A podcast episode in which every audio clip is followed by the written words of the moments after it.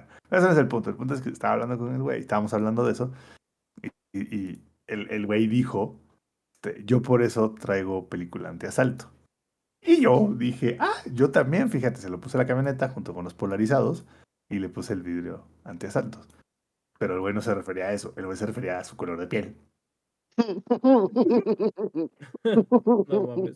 Entonces, o sea, quien lo cachó fue Pau y Pau me dijo, Momentos dijo, estás bien, estás bien idiota. Y- Langaria.net presenta Showtime. El podcast más grande. Hola y bienvenidos a la edición 300 AU del Showtime Podcast. Yo soy Roberto Sainz o Rob Sainz en Twitter y como pueden ver estamos todos listos y completos, ahora sí, sin ningún retraso, ¿verdad, ingenierillo? Para darles esta edición especial del Showtime Podcast, al igual que hace un par de años que iniciamos, el 2010, y no es cierto, 2021 lo empezamos con los juegos que nos marcaron. Hoy vamos a hacer una tercera edición en celebración de la edición 300 del Showtime Podcast y como tal no habrá un resumen de lo que platicaremos, simplemente hablaremos de los cinco juegos, eh, bueno, digamos, los además de, eh, vamos a ir agregando a la lista que ya teníamos, pero antes de hacerles llegar y comentarles cuál es la lista que ya tenemos, Primero quiero presentarles a los que están aquí presentes y primero que nada eh, me gustaría saludar al editor, al productor en vivo de la, mejor dicho, el productor de la edición en vivo del Showtime Podcast. Dejen de poner caritas que me distraen. Este, el Zampi viejo, ¿cómo estás? Buenas noches. Y todo sabroso, güey, ¿no? Feliz de que estamos con 300 podcasts, güey. Este, se rechazó mi idea anterior de hacer un recuento de las diferentes alineaciones del podcast, pero, pero bueno, haremos este, que, básicamente haremos un recuento de los juegos que nos marcaron. Este, yo también dije unos cuantos juegos que me marcaron, pero ya luego me, especificaron que no, que eran videojuegos, no ese tipo de juegos. Este, pero bueno, feliz, feliz de que, de que al menos algo, algo podremos hablar hoy. Y hablando de hablar, ese que siempre habla pero bien poquito, es el ingenierillo viejo, ¿cómo estás? Bien, ya con mucho mejor micrófono que hace ratito, ya todos ya me madrearon que porque. ah, que funaron, verga, güey. pinche, mi- pinche micrófono de la verga. Está bien, está entre bien. todos. Digo, por algo compré el Quadcast, que no es este comercial, pero sí está muy mamalón el pinche micrófono. Pero bueno, es de que me acabo de comprar unos eh, LG. Bueno, LG es Logitech. no, de- LG no de- creo, güey. no es LG, no, es Logitech G733. Logi, Lo- Logi es el, es el nuevo. Logi, Logi, Logi, Logi. Bueno, es LG, cabrón, es lo mismo, cabrón. Bueno, bueno, No, no es lo mismo. Te compraste un headset, no una puta lavadora. ya sé, pero aquí va el punto, güey. Como headset creo que son sorprendentemente cómodos. La verdad me sorprende de que me quedo, ah, la verga. Después de un rato ya no siento como que tengo un pinche tumor en el oído, güey, o en la oreja, que hay algunos que así son. Y es más, te voy a decir, los encuentro ligeramente más cómodos que los Steel Series, güey. Que los Steel Series son como de su copa, ¿ya ves? Más redondos, más como... Son, son copa D. Sí, son como copa D y esos son como copa G, güey. Más, más cuadraditos. Y hasta ahorita, la verdad, como headset tal cual para escuchar, todo bien, pero creo que sí fallan un poquito en lo que es la grabación. Pero tenemos todo bien porque la grabación va a ser con el este, Quadcast y ya estamos listos para dar nuestras opiniones en los juegos que nos marcaron parte 3. Perfecto, y también ahí tenemos a Alex viejo, ¿cómo estás? Buenas noches. ¿Qué onda, gente? ¿Cómo están? Este, nada. Solo pensando en los juegos que decía Samper que lo marcaron y también, pues, tal vez, ¿no? El mismo me habrá marcado, pero porque nunca me pasó nada. Pero bueno, eso será para otro podcast. Hoy estamos listos para hablar cosas bonitas y tal vez lo encuentren un poco irónico, pero sabrán por qué más adelante. Ya medio me imagino cómo está el asunto y también tenemos a Lady viejo, ¿cómo estás? Buenas noches. Muy buenas noches, queridísimo Roberto. Aquí descubriendo que podemos mandar emoticons a través de Discord. Entonces, Sí, este, Siempre se aprende algo nuevo. siempre se aprende algo nuevo. Entonces, este, no sé si se alcance a ver en el stream, pero este, así vamos a estar reaccionando y van a ver este, las caritas de, de, de Roberto que podrían usar si estuvieran en el Discord de Langaria. Son totalmente gratis, ¿sí, verdad? Perfecto, son totalmente gratis. Entonces, este, todo bien, todo perfecto. Ahí, exacto, ahí la acaban de ver una. Entonces, este, todo muy bien, todo muy tranquilo. Este, aquí emocionado con. Ay, este. el juego que me marcó, la verdad, sí me marcó muchísimo. Entonces, este, ahorita les contaremos. ¿Y tú, Robertito? ¿Cómo estás? Pues yo muy bien, fíjate, la verdad es que ayer hice un poquito de coraje con Axiom Verge, que es el que ahorita estoy jugando y que espero hablarles, digamos, de manera más eh, completa la próxima semana, pero digamos que llega un punto medio en donde, por un lado, el juego parece estar empeñado en ponerte enemigos que salen de donde menos te lo esperan y que no les puedes disparar, y segunda, como que se traba en esa sección del mapa en específico, y entre que no puedo pasar por una cosa o por la otra, dije, "Bueno, vamos a dejarlo descansar un día y ya si tengo ganas mañana de seguirle haciendo corajes, lo haré. Pero fíjate que, que muy bien, la verdad, eh, un fin de semana bastante tranquilo. Eh, no hubo movie night ahora debido a distintas obligaciones que han tenido los demás participantes de mis amigos que vienen aquí a, a pasarla bien un rato, cenar rico y a, ver películas y series. Eh, y ah, quisiera hacerles una pregunta, plebes, que les iba a hacer antes de entrar en el podcast, pero hasta ahorita me voy acordando.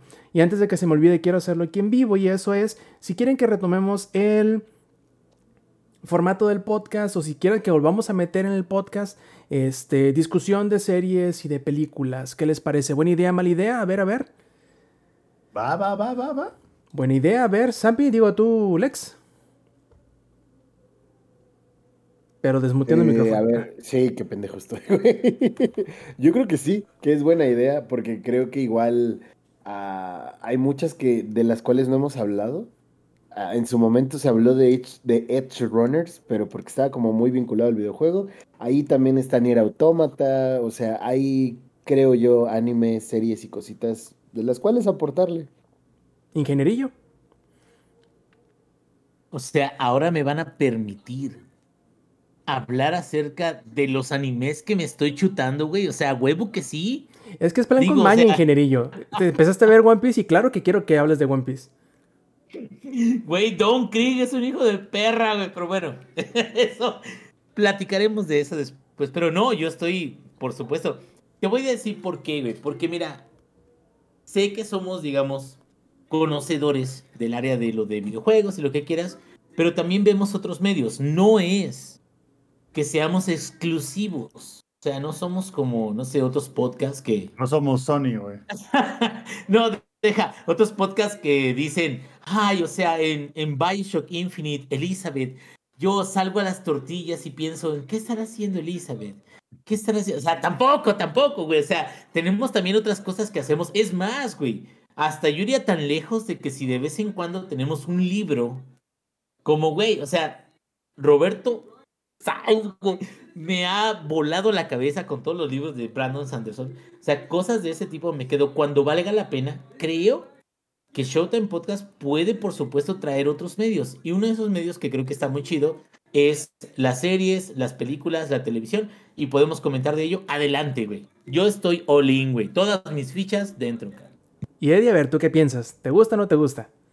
Sí, la verdad sí, porque creo que, o sea, si nos dejamos como, por ejemplo, de que la próxima semana vamos a hablar de esto, este, y a uno, como a mí, que nada más, literal, nada más me gusta ver una cosa, me podrían abrir el horizonte con más, este, con más series.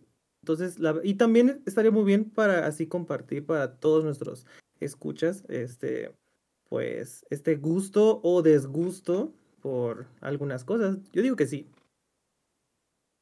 Pues bueno, así será entonces. Ya veremos de qué manera incorporarlo o en, qué cadencia incorporar la, la plática de series y de películas. Pero bueno, ahí tendremos otros temas más de los cuales poderles platicar en ediciones eh, posteriores. Y antes de pasar a, este, a los juegos que nos marcaron, quiero hacer un levesísimo recuento de lo que ya hablamos en las dos ediciones anteriores, ya hablamos de casi 20 juegos que nos marcaron y vamos a agregar otros 5 más.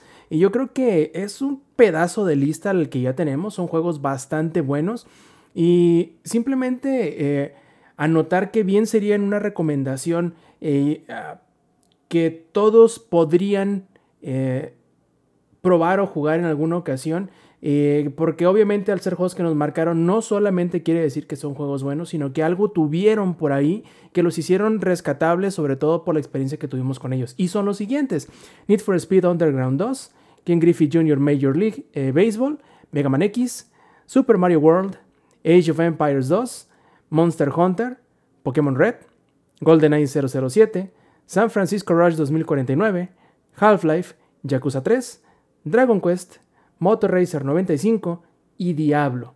A esta, esta gigantesca e increíble lista de juegos clásicos como no tanto, vamos a agregar otros 5 este fin de semana, de los cuales empezará a hablarnos Eddie con su selección que será Banjo Tui. A ver, cuéntanos, Eddie, ¿cómo está el asunto?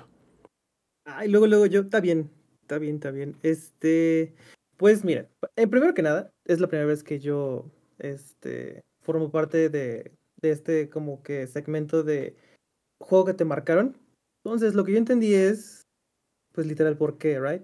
Um, en este caso, híjole, Banjo, Banjo, Banjo Kazooie y Banjo Tooie, más que nada ambos. Eh, para mí, o sea, es literal, es lo que más recuerdo de mi infancia cuando es de que, ¿qué, fue el primer juego que jugaste o el que más recuerdas? Y literal era, era Banjo, Banjo Kazooie, Banjo Tooie y más que nada el Tui. Um, sí, estaba Mario 64 y lo que quieras, este, pero aunque, bueno, ya que lo, volví a jugar, ahora que pues Xbox, eh, bueno, Microsoft compró Rare, porque en cierta forma como que remasterizaron Banjo Tooie, o sea, se ve un poquito, o sea, no se ve tan poligonal este asunto. Y lo vuelvo a jugar y llegué hasta el hasta donde me acordé y dije, no mames que pude lograr esto en mis tiempos de no entender al 100%, al entender un 20% del inglés y nada más este como que las palabras clave. ¿Cómo pude lograr hasta llegar hasta este punto sin tener que usar guías ni nada? Porque te lo juro que llegó un punto en el juego ya, este, pues no sé, hace como unos cinco años que lo jugué de nuevo. Este, y llegué al punto y dije, no, ¿aquí qué hago? O sea, ya, mi intuición ya no me da para más. O sea, mi yo de hace 15 años, este, ¿qué hubiera hecho? Obviamente ya no lo jugó, ¿no? Porque, pues, más juegos había. Este, pero ese, este juego, el Banjo Tui, eh, ahorita que lo recuerdo, eh, me trae, bueno, em, para empezar, la historia, no tanto la historia, pero los diálogos. No sé si alguien llegó a jugar los juegos de Rare, que tiene unos diálogos de su puta madre, de, o sea, unos, um, un humor eh, tan tonto, a veces ácido. Pues yo eh, llegué a jugar mucho el de Conquer, de la ardillita, y nada, hombre, güey, era... Era una gozada, güey. Fíjate que ese, no me maten, pero ese no lo he jugado. El Conquer, hasta que vi que es este categoría M, dije, ah, chinga. Eh, no, eh, es, es, esa ardillita pasada de, de, de reata la ardillita, güey. Sí, sí, o sea, sí, sí llegué a ver varios, este, varios videos, lo que dice, lo que habla, este, y hasta lo que se ve en el video, y dije, a la verga, ¿son los mismos? O sea, esas dos polaridades eh, me, me, me, me sacan muchísimo de onda, pero ese humor está ahí presente. O sea, ese humor de, de, Banjo, Banjo Kazooie y Banjo Tui, este, se me hace de lo más chingón. y algo, porque creo que uno de los juegos que... ¿Qué pasó, Rob? Ah, te iba a decir que en cuanto a humor, me recuerda un tanto también a las series contemporáneas de cuando salió por ahí de los noventas y de los 2000 en donde eran, sí, series que podrían disfrutar toda la familia, pero tú como adulto los ves y dices, ay, no te pases de lanza, cabrón, porque sí. Exacto. Metían mucho la cuchara, ¿eh? Así que me recuerda un tanto al humor como de, de la vaca y el pollito, como un poco Renny Stimpy, menos lo asqueroso de Renny Stimpy. Eh, de ese estilo que, que creo que era mucho de lo cual hizo que se... que sobresaliera. Por lo mismo, porque tanto un niño lo podía jugar y disfrutar sin saber que tenía cosillas por ahí por debajo que a lo mejor no eran tan para de niños, como los papás al momento o, los eh, adolescentes o los adultos jóvenes en ese entonces que lo jugaban, también podrían reírse de dos que tres cosillas por ahí subidas de tono, escondidas obviamente, porque como bien dice Zampi, el que sí era pasado de lanza era Conker. Y Banjo siempre como que se mantuvo por debajo del, del, del del límite de lo que podrían eh, pasar a, a calificación ya de, de teens, ¿no? De, de adolescentes Ajá. o de adultos para arriba. Y sí, lo que tú dices es bien curioso porque en tu edad y a lo mejor también en la mía cuando jugamos eh, los de Banjo, no era tanto que entendiéramos lo que nos decían las personas o los personajes, no es, no es tanto que entendiéramos el, el- la comedia que, que venía ahí o el humor que manejaban, sino era más que nada em, la vibra de, de- de lo que sucedía en el mundo. Y creo que ese también es una gran... Es un gran logro de estos dos juegos porque, eh, bien dices tú, sabiendo poquito es inglés o entendiendo el 10% de lo que decían, aún así lograbas disfrutar el mundo, la música, eh, la vibra en general del juego, a pesar de que no sabías lo que te estaban diciendo. Ahorita ya lo juegas y dices, ay, güey, ¿a poco sí decían todo esto? ¿A poco sí todo es, to- toda esta construcción de mundo y de personajes tenía atrás que no me daba cuenta y a lo mejor lo necesitaba y ahorita que lo vuelves a jugar, lo vuelves a descubrir otra vez por completo. Exacto. Por ejemplo, tocaste muy bien el tema de, de qué hacer. Ahorita que lo, lo recuerdo, literal, era todo visual, o sea, 100% era todo visual. Si veías que está la esposa topo y está el topo y el topo está congelado, obviamente los mensajes o, cuando hables con la mamá topo es que está triste, dices, ah, tengo que descongelar este güey. Y ahí este, y, ve- y veías lo que estaba alrededor o algo así, y decías, oh, creo que, creo que tengo que hacer esto para llegar a esto, para después hacer esto. Entonces era como que una, un, un círculo vicioso o una, un, un caminito para llegar a ese punto, que obviamente era liberarlo y que te diera una pieza de rompecabezas o un jiggy. Este. eh, ese, ese tipo de cosas me rompía muchísimo la cabeza, pero lo único que te hacía ese juego era explorar al 100% todo. O sea, cualquier cosita que vieras era de chinga, ¿cómo voy a llegar ahí? Por, por ejemplo, el típico de Banjo Kazooie y Banjo Tui era que estaba una reja y adentro había una Jiggy o un Jinjo o este un huevito de lo que sea. Dices, ah, chinga. Bueno, del otro lado yo supongo que debe haber algo, o si no hay nada, o sea, no hay una puerta secreta, esa cosa se abre haciendo cualquier otra cosa. Entonces, eh, me acuerdo que, pues, este, veías todo el mapa, lo explorabas y llegabas a una parte donde era un switch, y dices, oh, lo apretabas y se abría esa reja que decías, no mames, por fin la encontré. Y la, la satisfacción de, de poder, este, abrir esa puerta o encontrar ese Jiggy, o inclusive cuando eh, coleccionabas las suficientes y te aparecía un mensajito de ya puedes llegar al siguiente mapa, dices, ¿hay otro? No, no, no, la, la cantidad de mapas que había, literal, eran como 10 mapas y era como unas 5, 6 horas o, hasta más, todo depende de qué tanto este, lo estés explorando y pues que lo estés disfrutando. Eh, pero era, era tan, tan, tan, tan hermoso. ¿Y sabes qué cosa pasaba, Rob? Que el, los diálogos subían de nivel cuando hablabas con los malos. Con los, con los malos, con los personajes malos o con los jefes. Era cuando subía de tono, pero era este. e- Era. Era un albur. Bueno, era, chiste con segundo. ¿Cómo se llama? Se me fue. Este. Doble sentido, perdón. O sea, eran unos dobles sentidos. Y por ahí voy a buscar uno y se los voy a pasar. Pero hay uno muy bueno, este, que creo, si no mal recuerdo, es el jefe, este, en el mapa de Banjo Tooie, donde es un parque temático y es un inflable, es un globo inflable. Entonces, por ahí algo, sé que había un chiste. Y también la que igual me encantaba muchísimo cuando estaba en escena era Gruntilda, la, la famosa bruja. Este, eso es muy, es un, algo muy cu- curioso con ella que cuando es su batalla final, tú esperas que sea, este, no sé, una batalla de golpes, lo que quieras. No, eh, literal era un rival más débil. O sea, si contestabas mal las respuestas, te bajaba vida, este, perdías. Entonces, literal, si prestaste atención durante todo el juego, eh, avanzabas a la siguiente ronda y a la siguiente ronda. O sea, no te esperabas absolutamente nada de eso. Y era, era la cosa más bonita, más tonta, absurda, este, como no tienes una idea. Y algo que siempre vi es que lo comparaban muchísimo con, lo comparaban mucho, perdón, con Mario, este, Super Mario 64. Pero, pero, cabrón. Y sí, o sea, Rare llegó y dijo, ah, pues tú estás haciendo un, este, plataformas en 3D, pues, este, nosotros también tenemos este, pero, no mames, o sea, es, es, perdón, pero Banjo Tooie se lo, se lo arrastró por toda la calle a, a 64. O sea, no, no, no, no, no había de otra. Y yo creo, Eddie, que. Bueno, junto con 64, pero creo que el. El logro de, de Banjo en lo general. Eh, primero fue como que establecer su propio género, ¿no? Decir, ok, si tú eres de Ujú. plataformas y eres un Mario tal cual, pero llevado a la tercera dimensión, ahora que se puede en el 64, pues yo voy a hacer algo similar, pero además de, voy a esconder un montón de cosas por todos lados y establecer mi propio. Yo pinto la rayita aquí. Y de aquí hacia donde yo estoy somos los colectatones. Y de ahí en adelante fue uno de los géneros a los cuales más se recurría, sobre todo en 64 y Play 1. Ya en Play 2 creo que se empezó a, no a olvidar, pero como que se empezó a desfasar el, el- género de, de los colectatones.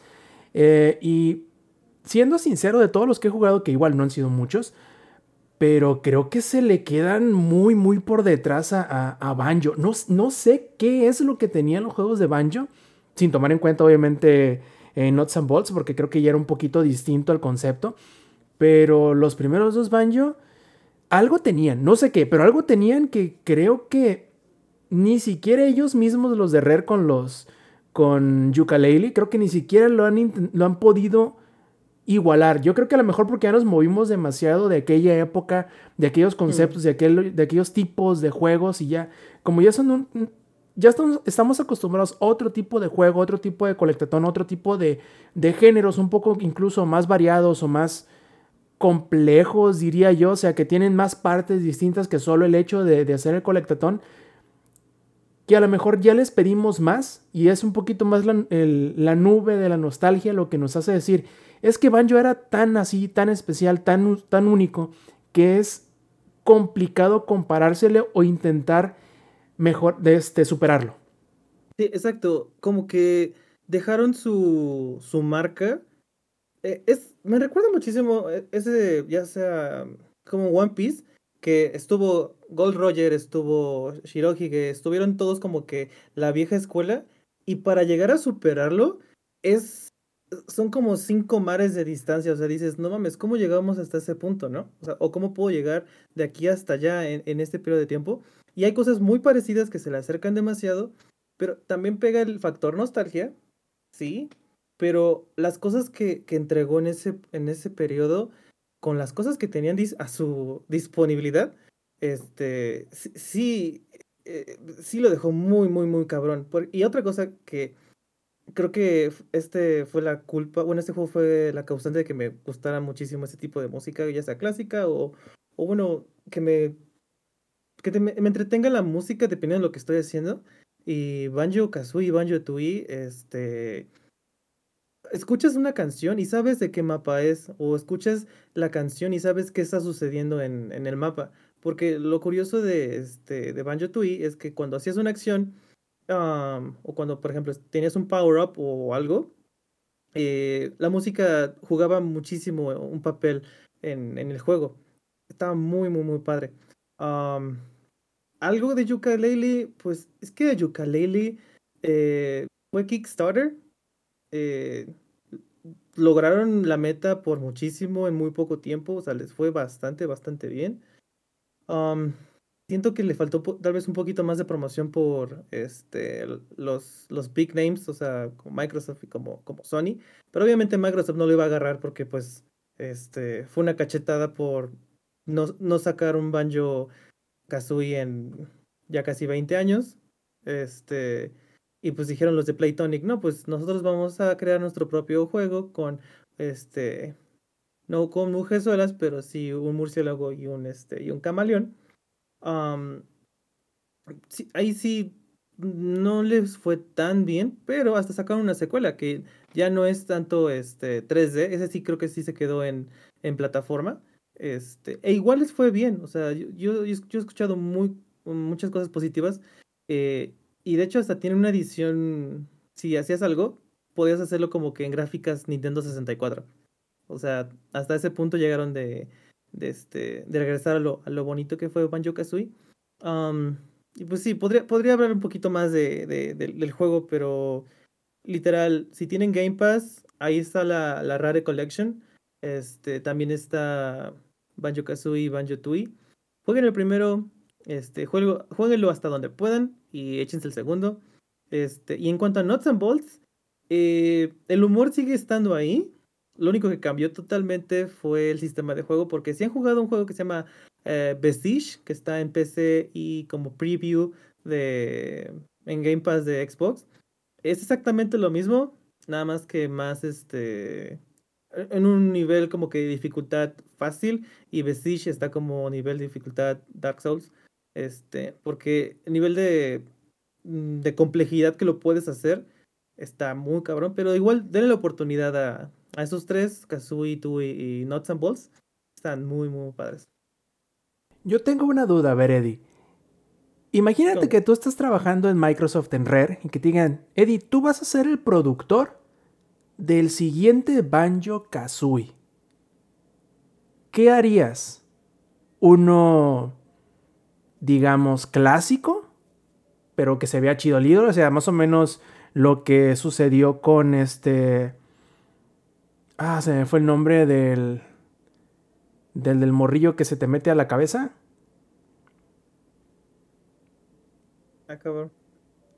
Nuts. Ah, algo Nuts, se me fue el nombre. Bueno, Psychonauts? Psychonauts, Psychonauts. El, el hecho de que el 2 es como el 1 literal, pero que se ve más bonito, o sea, que se ve con valores de producción eh, modernos. O si quieres hacer algo más como un Nuts and Bolts 2. O si quieres hacer algo incluso más moderno todavía, que sea más de mundo abierto, más distinto, algo diferente de, de, de Banjo. ¿Qué harías tú? No, la primera opción. Ah, porque Nuts and Bolts no es, no es Banjo Kazooie. O sea, eh, eh, digámosle que es un, es un spin-off, aunque sí es secuela directa. O sea, sí es, sí es continuación históricamente. Eh, pero a la gente no le gustó eso. Porque pues no es, no es un. No es un colectatón. eh, como es el Banjo Kazooie. Porque Nuts and Bolts sí es un colectatón. O sea, ese sí está muy. Es, que a mí sí me gustó. Es, como que mi gusto culposo. O bueno, a la gente se saca de pedo. Pero a mí me gusta muchísimo ese. Pero no, yo digo que sería como el primero. Gráficas chingonas. Este, obviamente trayendo. Bueno, trayendo, perdón. Al, al compositor original. Porque no se puede hacer con, con otra cosa. Este, ¿qué se llama? ¿O'Donnell? No sé si se llama O'Donnell. Este, pero, pero sí es muy específico. Y, por ahí sigue todavía el señor haciendo sus cosas, o sea, sigue, sigue trabajando. Am, la verdad, prefería que fuese como el primero, porque es lo que quiere la gente. O sea, no sé si se acuerdan qué tanto hype hubo por Banjo en Smash Bros.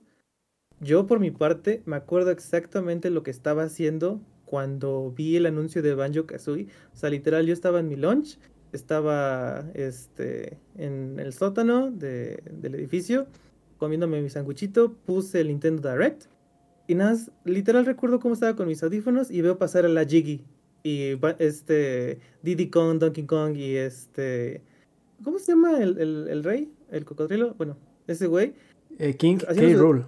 King K. Roll, ajá. Y, y, y apenas veo pasar a Jiggy y grité como pinche, como pinche loco. No, no, no, o sea, literal, se me siguen llenando los ojos de lágrimas cuando, cuando veo eso. Porque, o sea, en verdad, Banjo Kazooie representó muchísimo mi infancia. Este, y, y que lo hayan, y que todavía lo sigan tratando así de una IP X, cuando en verdad eh, la gente se, se alegró muchísimo cuando fue su anuncio. Obviamente el juego, el, el, el personaje está para llorar un poquito, todavía no, no está nada bien, este Banjo, pero hey, es, es, es Nintendo nos ha dado más eh, Banjo Kazooie que, que Microsoft en los últimos 20 años. Y adivinen quién es el dueño de la franquicia, este Microsoft. Entonces, este no sé, a mí sí le diría que Retro Studios hagan un Banjo Kazooie o no sé quién haga un Banjo Kazooie, ahí tengan la IP. Este, ellos sabrán que literal la gente necesita y quiere uno así viejito con esa música y va a ser un éxito, o sea, en verdad. Acá nos, nos comenta Millie Ninja en el chat, dice que el compositor es Grant Kirkhope. Y nos comenta también Hope, Jun Stark, gracias. un saludazo, dice, creo que Rare tuvo su Golden Time en el 64. Tenían un equipo creativo fantástico con una sinergia maravillosa con el equipo encargado de implementar en el, en el juego.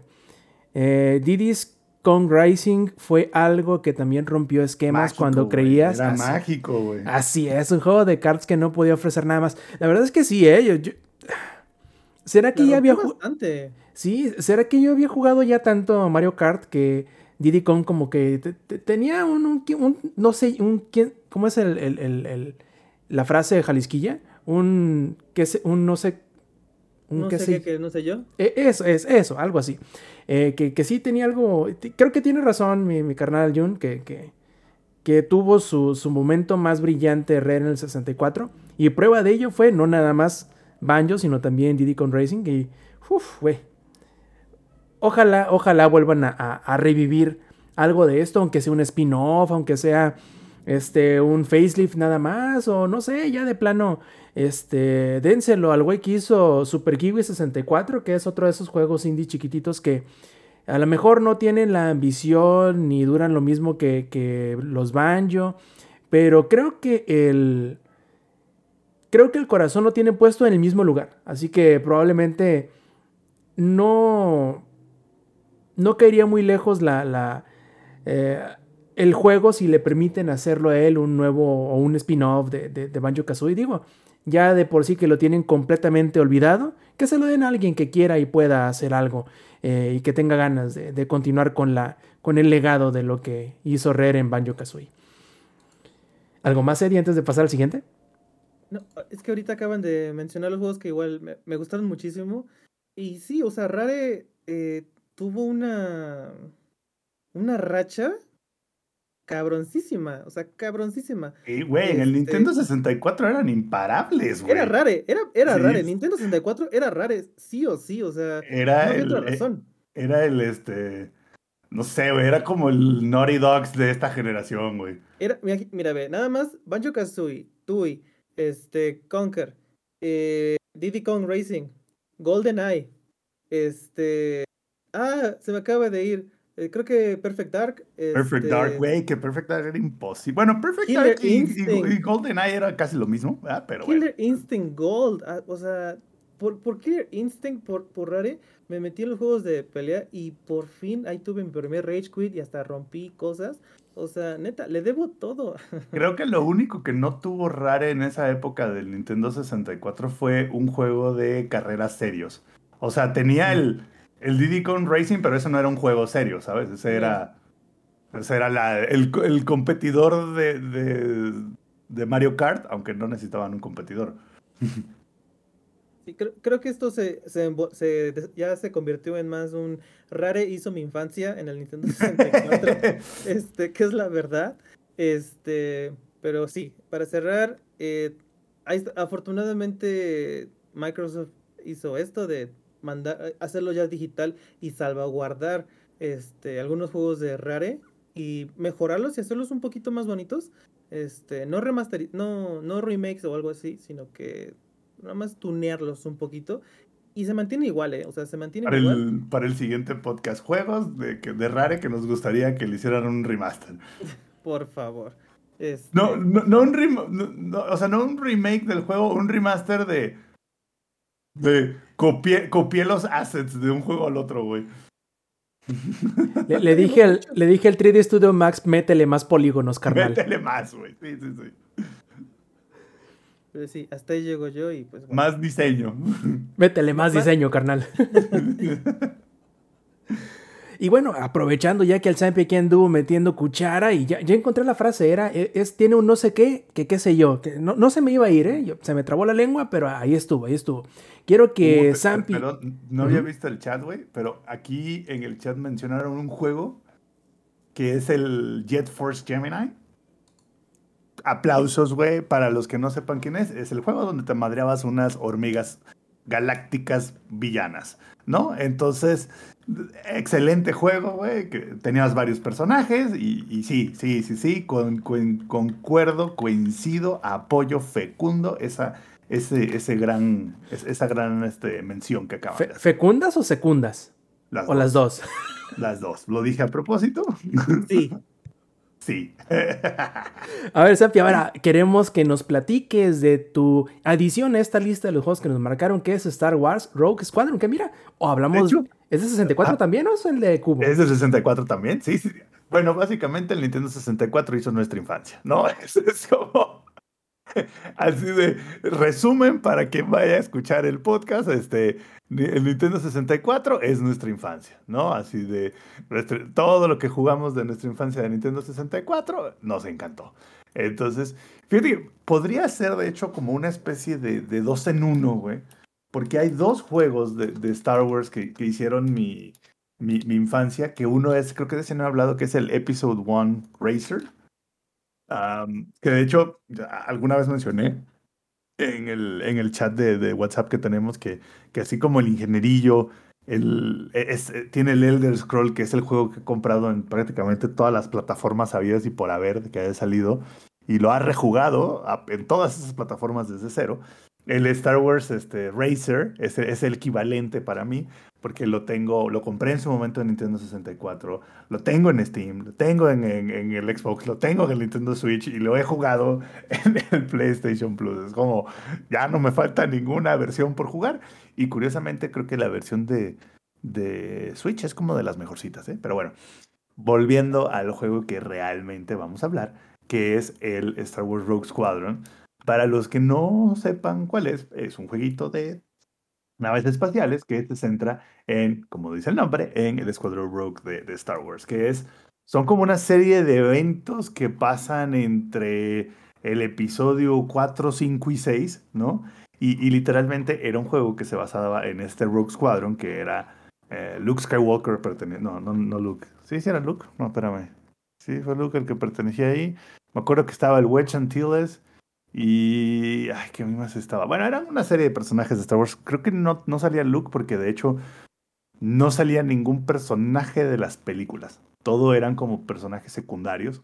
Todo pertenecía a este universo de Star Wars, por así decirlo. Y, y era... Fue desarrollado por LucasArts y creo que la versión de PC la hizo Factor 5, una de las versiones. Entonces, porque sí, salió para PC también. De hecho, salió en Nintendo 64 y PC. Este, y el juego, digamos que te llevaba a través de un sinfín de misiones en diferentes este, planetas, en diferentes settings, y, entre todos estos, tú siempre eras, pertenecías a la rebelión, y principalmente tenías el X-Wing, pero dependiendo de las misiones también tenías el A-Wing, de hecho podías desbloquear el halcón milenario, podías desbloquear también el TIE Interceptor y el TIE... Habían dos TIEs que podías desbloquear, no me acuerdo cuál era el otro, pero eran dos que podías desbloquear. Y, digamos que ibas ahí con tus diferentes misiones en diferentes planetas, por así decirlo. Y la verdad es, es, es, es, un gran juego. Y de hecho creo que algún, creo que ya hablé del Star Wars Squadrons, que es la versión moderna, la versión no remasterizada porque no tiene nada que ver con el juego, pero se inspira mucho de ese juego, que salió para, para incluso también salió para VR y que disfruté muchísimo porque se parecía mucho a este Rogue Squadron original. Entonces, en su momento, el Rogue Squadron original era así como, güey, o sea, no mames, o sea, gráficas 3D, misiones en mundos semiabiertos, con, con, digamos, este, como objetivos secundarios ocultos, ibas todos contra el imperio, tenías estas naves, las misiones eran, de hecho, te daban como... Um, niveles, por así decirlo, o sea, dependiendo de qué tan, de qué tan bien hacías la misión, te daban medallas desde bronce, oro, plata y platino, y era así como, güey, yo lo jugué tanto en, en, esa época que logré sacar todas las misiones en lo máximo, incluso habían misiones ya al final, misiones bono, que ya no, ni siquiera eran misiones de, de irte a madrear gente, eran carreras, o sea, el juego sí, sí, sí definió así como un amor uno, por, por, el tema de Star Wars, por el tema de las naves y del combate espacial. Digamos que el juego definió mucho de, de, un amor por eso. Y por eso también disfruté mucho el, el, Star Wars Battlefront 2 cuando salió en su momento, que tenía misiones espaciales. Y yo, güey, yo conozco estas naves, cabrón, y yo sé de lo que están hablando. Entonces, es, ese juego, güey, ese, ese, ese Star Wars Rogue Squadron, a mí me encantaba, güey. Porque aparte, en su momento, cuando salió, no había nada ni remotamente cercano, güey. O sea, no había nada ni remotamente cercano al nivel de complejidad que tenía el juego. O sea, literal, era, era así como, güey, teníamos Mario Kart por un lado y por otro lado era así como, güey, Y sí, sí está muy bonito el Mario Kart. Y sí, sí está muy bonito el, este, el Super, el, ¿cómo se llama? El Mario 64. Pero ya viste el Rogue Squadron, güey. Puedes volar grandes partes de los planetas, güey. Y tienes diferentes armas, güey. Y te puedes culear a los AT-AT. Y, te puedes culear TIE Fighters. Y tienes la misión de, de la Estrella de la Muerte, güey. Y era así como, güey.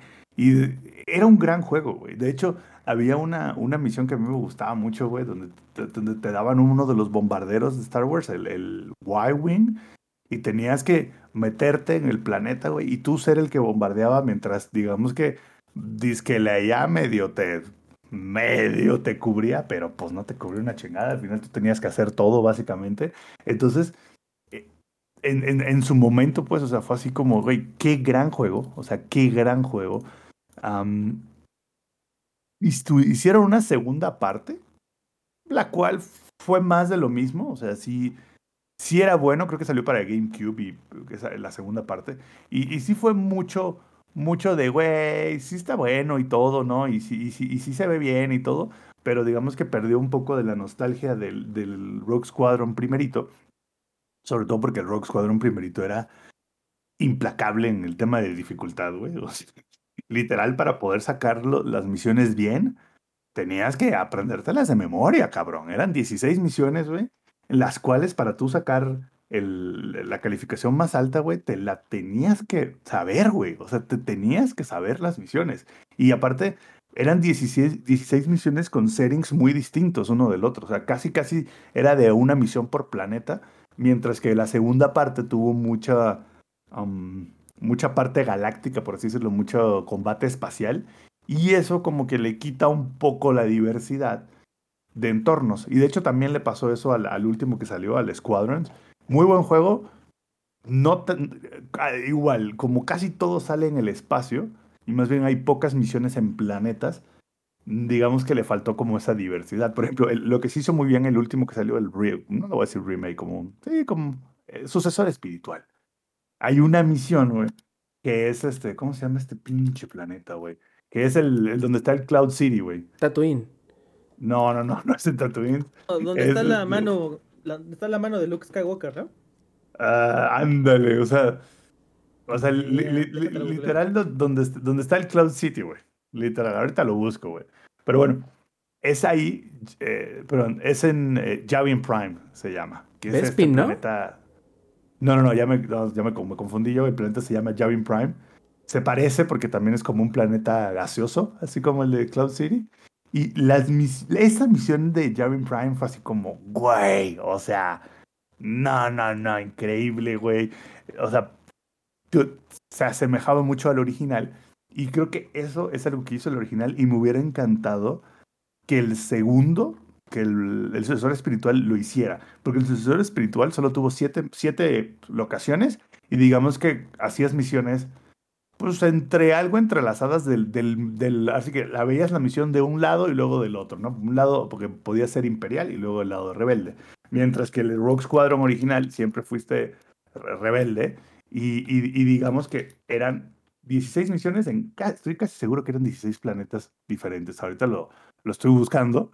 Pero, o sea, era, era impresionante, güey, en su momento, porque era así como, güey, no puedo creer que un juego de Nintendo 64 le metieran tanta diversidad de tantos planetas distintos, güey. Y era así como, güey, en su momento te volvías loco, güey.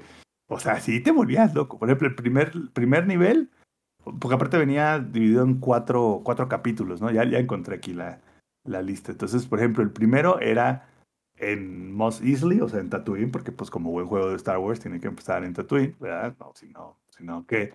Y luego de ahí se iba a 1, 2, 3, 4, 5, 6, 7, 8, 9, 10, 11, 12, 13, 14, 15 planetas diferentes, güey, más aparte de la estrella de la muerte.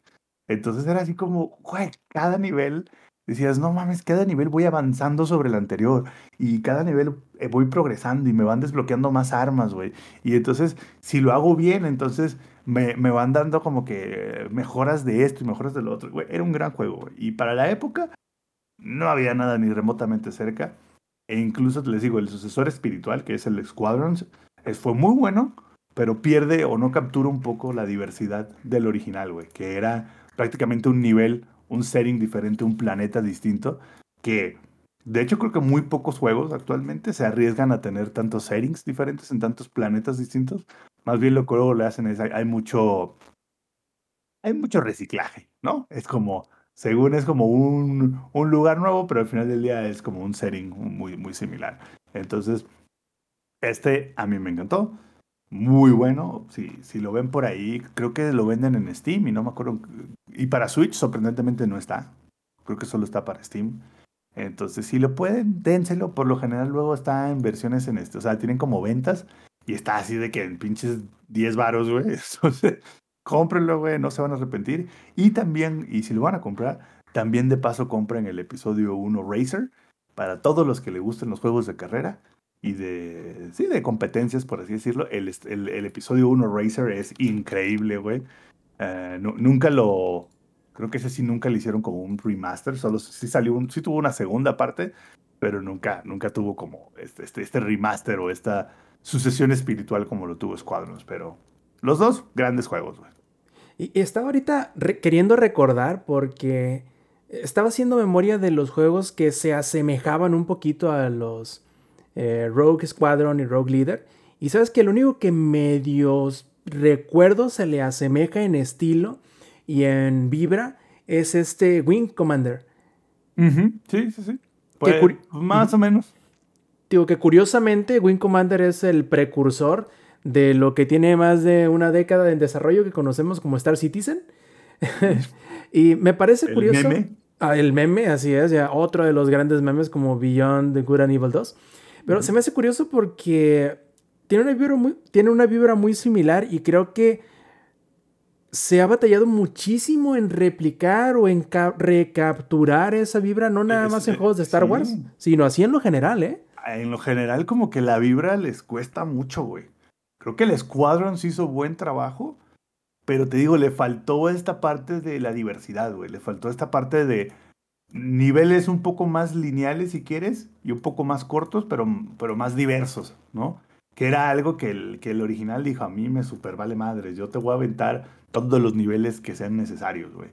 Este, que, que por, por, cierto, el, el, el Squadrons, otra cosa que tenía en su momento que también era así como, güey, que en el Nintendo 64 era increíble, es que tenía, todas las naves tenían vistas desde la cabina, güey.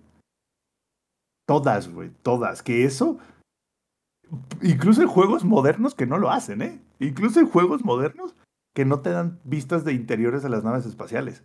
¿Sabes? Oye, Entonces, de Gran Turismo 5 no va... Ah, naves espaciales, ¿verdad? Pensé que hablabas de carros. También, también puede ser. O sea, a lo, a lo, que voy es que incluso en juegos modernos que no te dan vista del interior de todos los vehículos, del vehículo que sea. Entonces, y este fue de los primeritos que, güey, lo traía para Nintendo 64. Ya había juegos de PC que lo hacían, pero este de Nintendo 64 lo hizo, lo hizo increíble, güey. Así que si pueden, búsquenlo y dénselo por ahí, güey, porque la neta el Rogue Squadron es muy bueno. Yo estoy esperando que salga en el Switch para, para comprarlo y pues darle macizo, recio y con todo. Una, una sugerencia más, ¿no? Para los que salen en el, en el Nintendo Switch Online. Se me hace raro que no esté ya. De hecho, a mí también se me hace raro que en el Nintendo Switch hay, eh, creo que hay un par de Star Wars, pero no son, no son de Nintendo 64. Ahorita te digo, creo que son de Super Nintendo.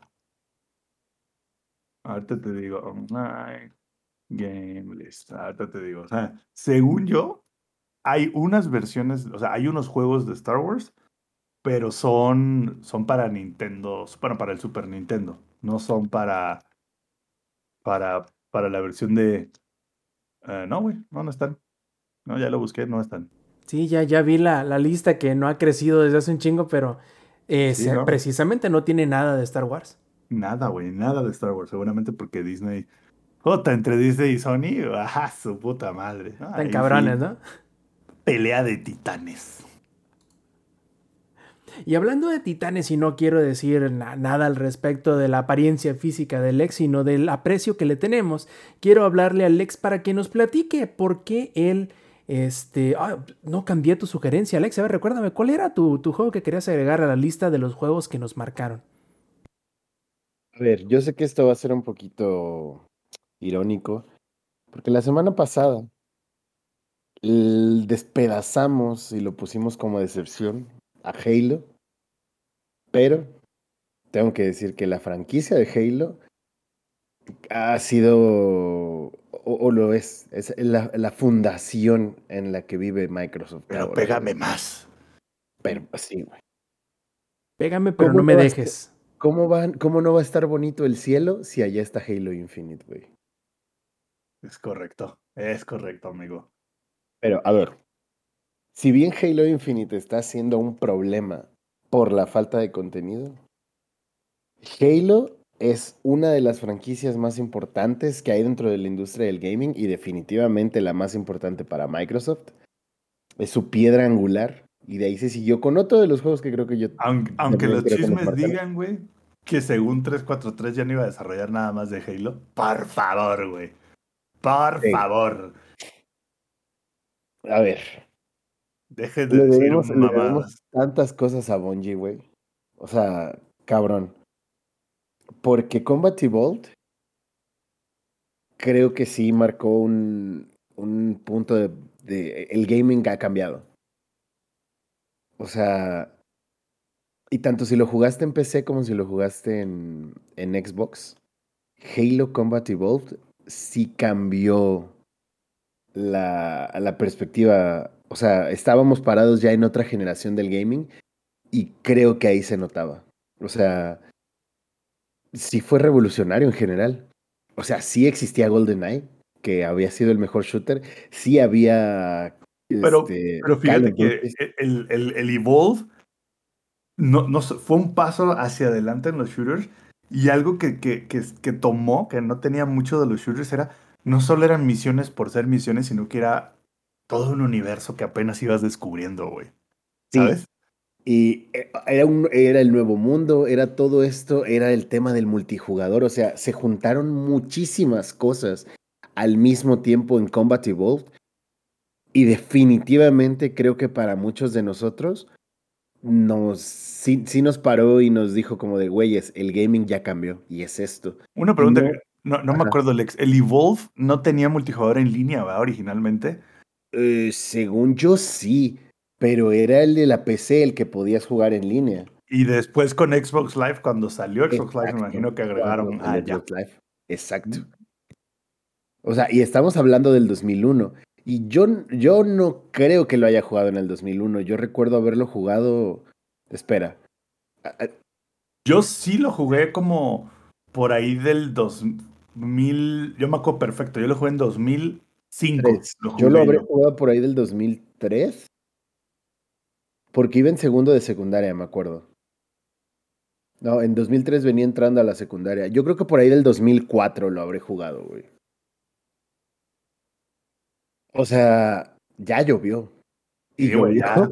Y un chingo. Ya llovió y ha llovido con ganas, Un carnal. chingón, güey. O sea, Yo, yo me acuerdo perfecto, güey. Yo lo jugué por primera vez en 2005 y me acuerdo perfecto porque, porque, porque fue en el 2005 porque fue, fue el año en que, en que yo llegué de, de Cuba aquí a México y, y de las primeras cosas que, digamos, mi mamá me compró para facilitar, por así decirlo, mi, mi transición al nuevo mundo fue que, me acuerdo perfecto, mi mamá me compró... Que, que para, que para ti sí era el nuevo mundo. Sí, sí, no, pues es que, no, no, si no es mame, o sea... No mames, hay Coca-Colas en el río. Sí, sí, sí, no, qué pedo, güey. No, o sea, o sea, no, no- lo, lo del nuevo mundo no es mame, güey.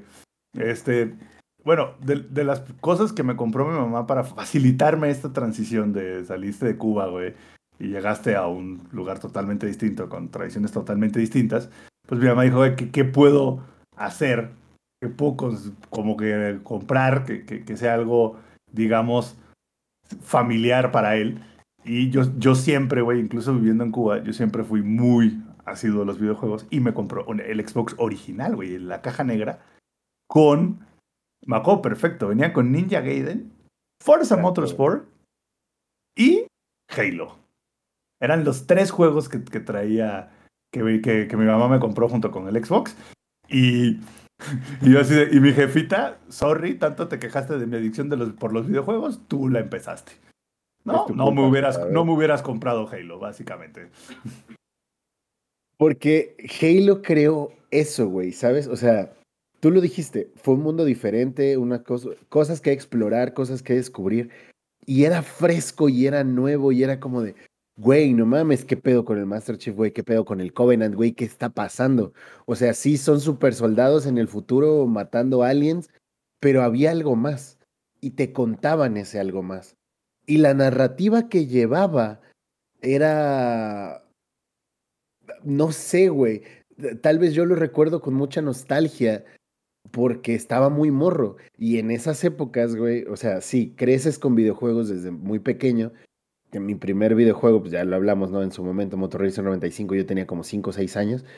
Y yo ya jugaba videojuegos. Jugué Pokémon cuando tenía 8 años. Pero ya cuando llegas a ese punto, que es el boom, sí, ya habías jugado GoldenEye, pero, güey, Halo. O sea, era algo vistoso porque para ese entonces los gráficos estaban de no mames, güey. El gameplay. O sea, era lo bueno de GoldenEye mejorado aún, ¿no? Porque ahora tenías los dos sticks en los controles. Antes, por ejemplo, en PlayStation, los juegos que usaban los sticks eran pocos relativamente y yo recuerdo que los que usaban dos, porque yo jugué mucho PlayStation 1, eran los de aviones. Ace Combat, me acuerdo mucho. Entonces no era tan sencillo, vaya, que la gente se acostumbrara a los dos sticks. Y ahora lo que había hecho Microsoft con Xbox fue eso. Y te avientan Halo y entonces es un descubrimiento completo. Es el aprender a usar. parado, eh, güey. sí, güey, es aprender a usar la cámara y el movimiento por separado para poder disparar y todo lo que sucede a tu alrededor. Eh, es este descubrimiento de la historia que te están contando, que ya habías vivido muchas historias muy chidas, pero esto era nuevo, no sé, güey. Y, e insisto, tal vez tengo estos gogles de nostalgia que no me puedo quitar del amor que le tengo a la No, franquicia. no te los quites, no te los No quites. te los quites. Y que- Póntelos más que nunca, güey. Apriétatelos, güey. Sí, porque es lo único que nos mantiene con ganas de seguir jugando Halo, Exacto, güey. apriétatelos, Google. es lo que tenemos, cabrón. Y, y sí le tengo muchísimo, muchísimo amor porque además, para mí, fue una manera de socializar. Porque los compitas de la secundaria, yo me acuerdo que nos íbamos a los cibers a jugar Call of Duty. No me acuerdo bien cómo se llamaba ese Call of Duty que jugábamos en LAN Paris, pero lo voy, lo voy a era, investigar. era, era el 2, güey. Sí, pero te- la, o sea, la expansión tenía un nombre y era una estrellita roja, me acuerdo. Eh, Call of Duty 2 va a la Unión Soviética. Ki- kinda, pero no. Según Day yo era el the 2, güey. Según yo era el 2, que era el de la Segunda Guerra Mundial. Era- eh, no me acuerdo. El de la Segunda Guerra Mundial, sí, sí, sí, sí. Era, era el 2, güey. Pero ah, Bueno, bueno, el nombre eso la de, el de la Segunda tenía- Guerra Mundial en Call of Duty, pues puede ser cualquiera, ¿verdad? Hay como 40 de esos. Sí, sí, sí. Pero en específico, el que tú, el que tú hablas, güey, es el de. Es el, el 2. Que salió junto con el 360, ¿no? United Offense. Es que yo lo jugaba en PC, güey. O sea, te estoy hablando de épocas de Halo. Sí, de- sí, pero.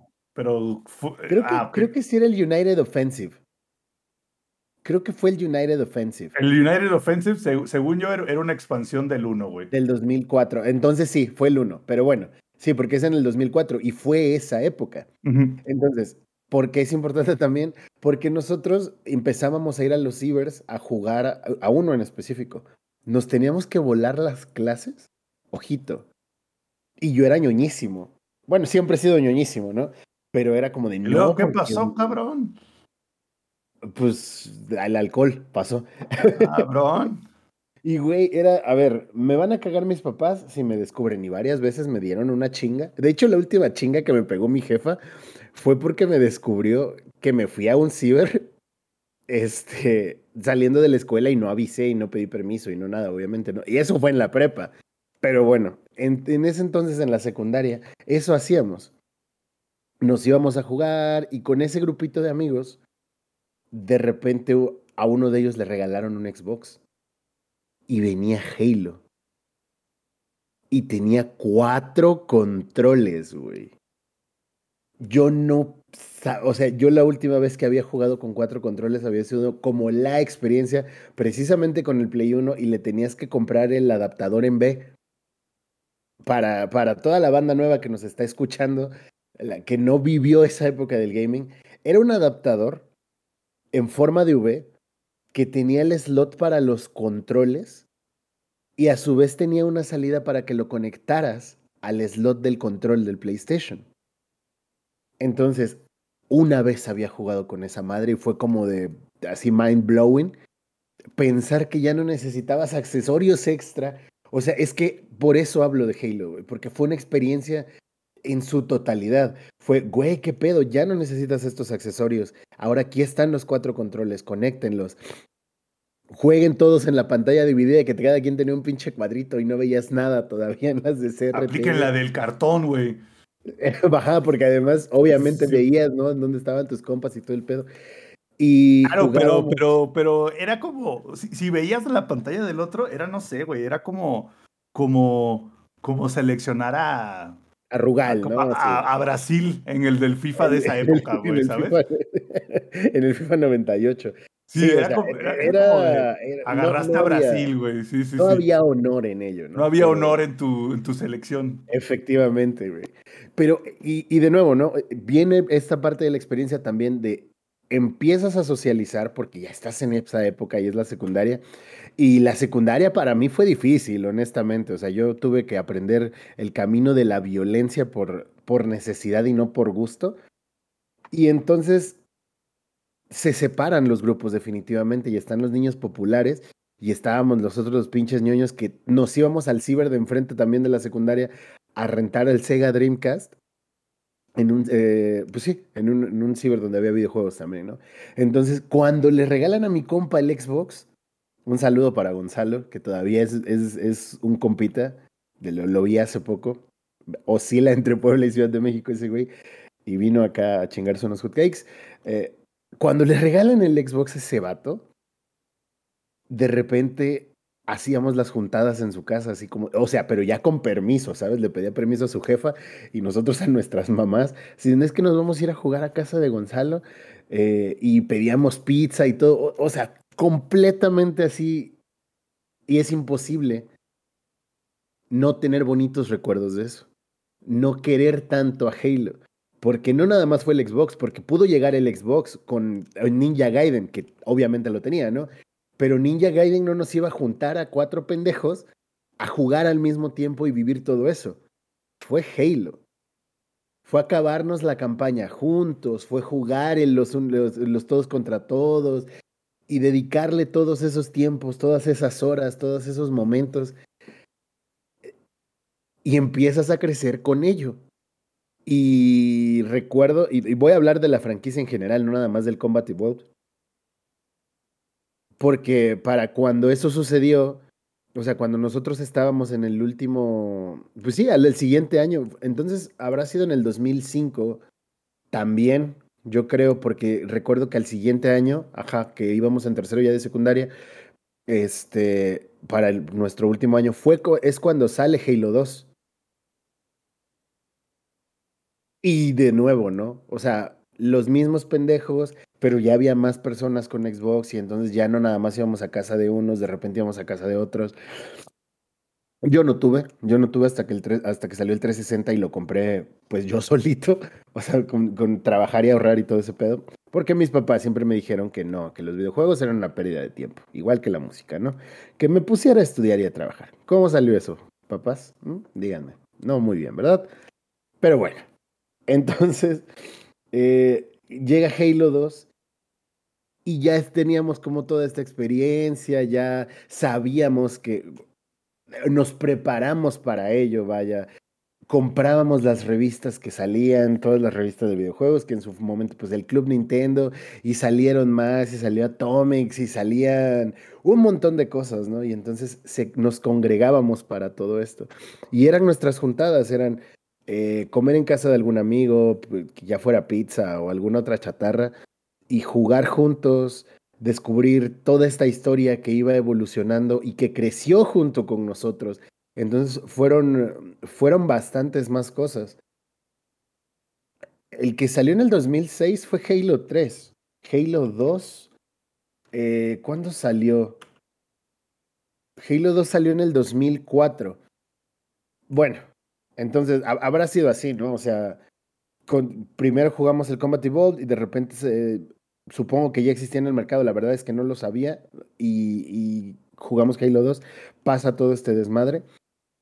Desafortunadamente, cuando nos vamos a la prepa, ajá. Ahorita que dices eso, güey, yo me acuerdo que yo llegué, jugué el Halo 1, lo acabé, Y jugaste Halo 2. ajá, y luego, luego jugué el Halo 2 así, Ha- inmediato, Habrá güey. sido, habrá sido algo así, güey. Entonces, o sea, habremos jugado Halo 1 en el 2004 y en el 2005 jugamos Halo 2.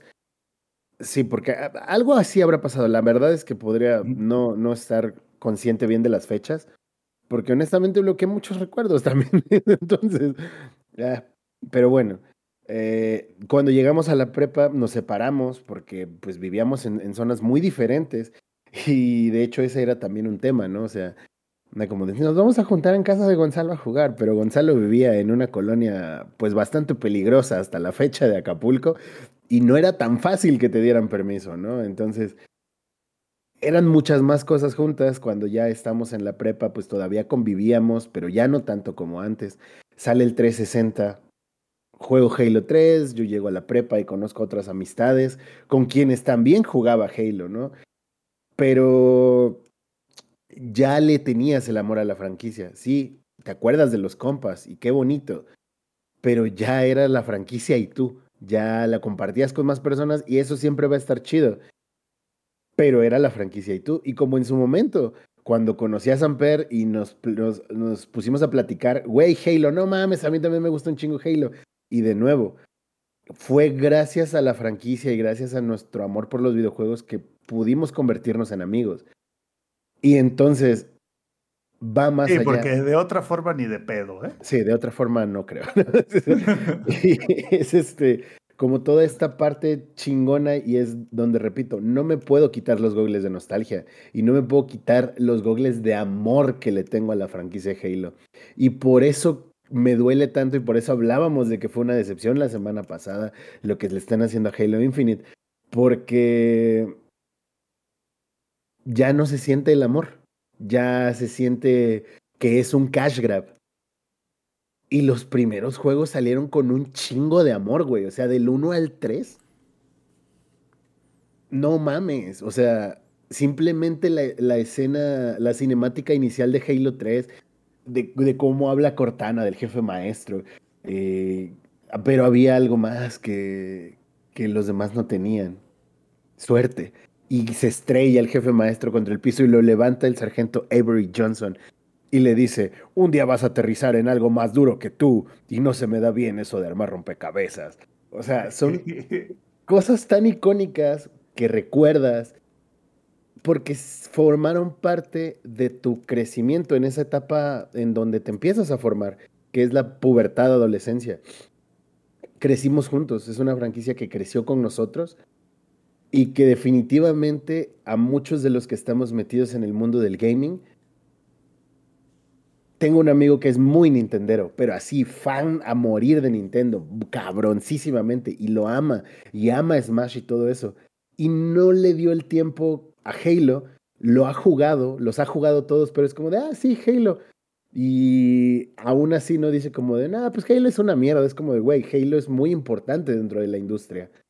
Aunque no lo disfrute, aunque no sea fan, Y aunque, le, y aunque les duela, y aunque les duela, que- aunque le duela, ¿no? espérame, pero lo espérame, no, no, no, y aunque les duela, hasta la fecha, Sony no ha podido sacar ningún shooter que le llegue ni cerca, güey.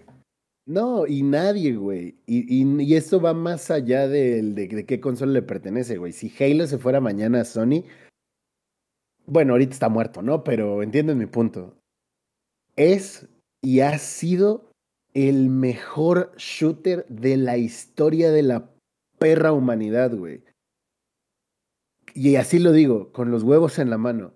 No hay, ni ha habido, y dudo que habrá un mejor shooter que Halo.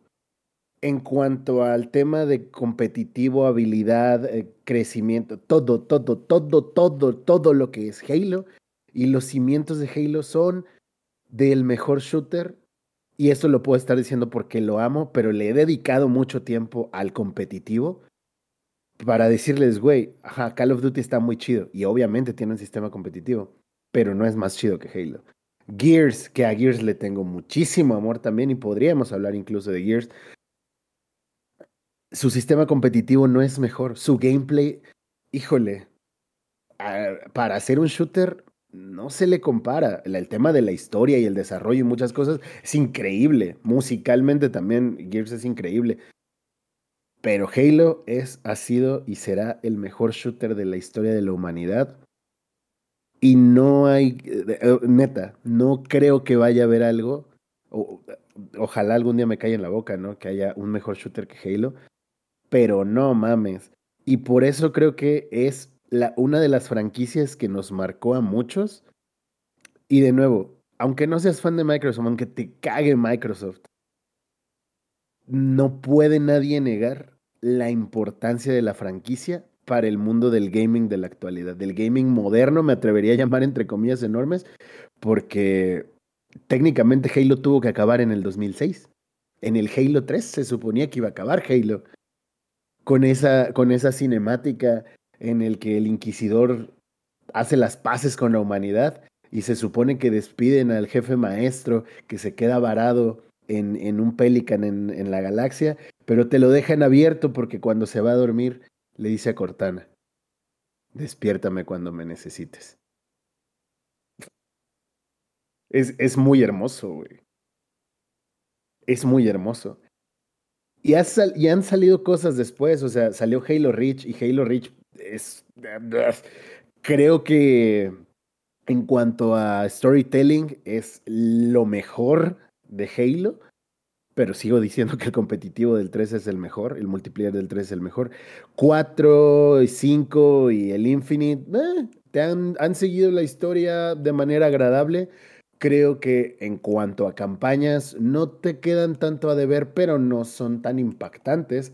Pero hay cosas muy chidas como en el Halo 4 y todo este tema en el que ya aceptas que estás viendo Hair, pero con balazos y aliens.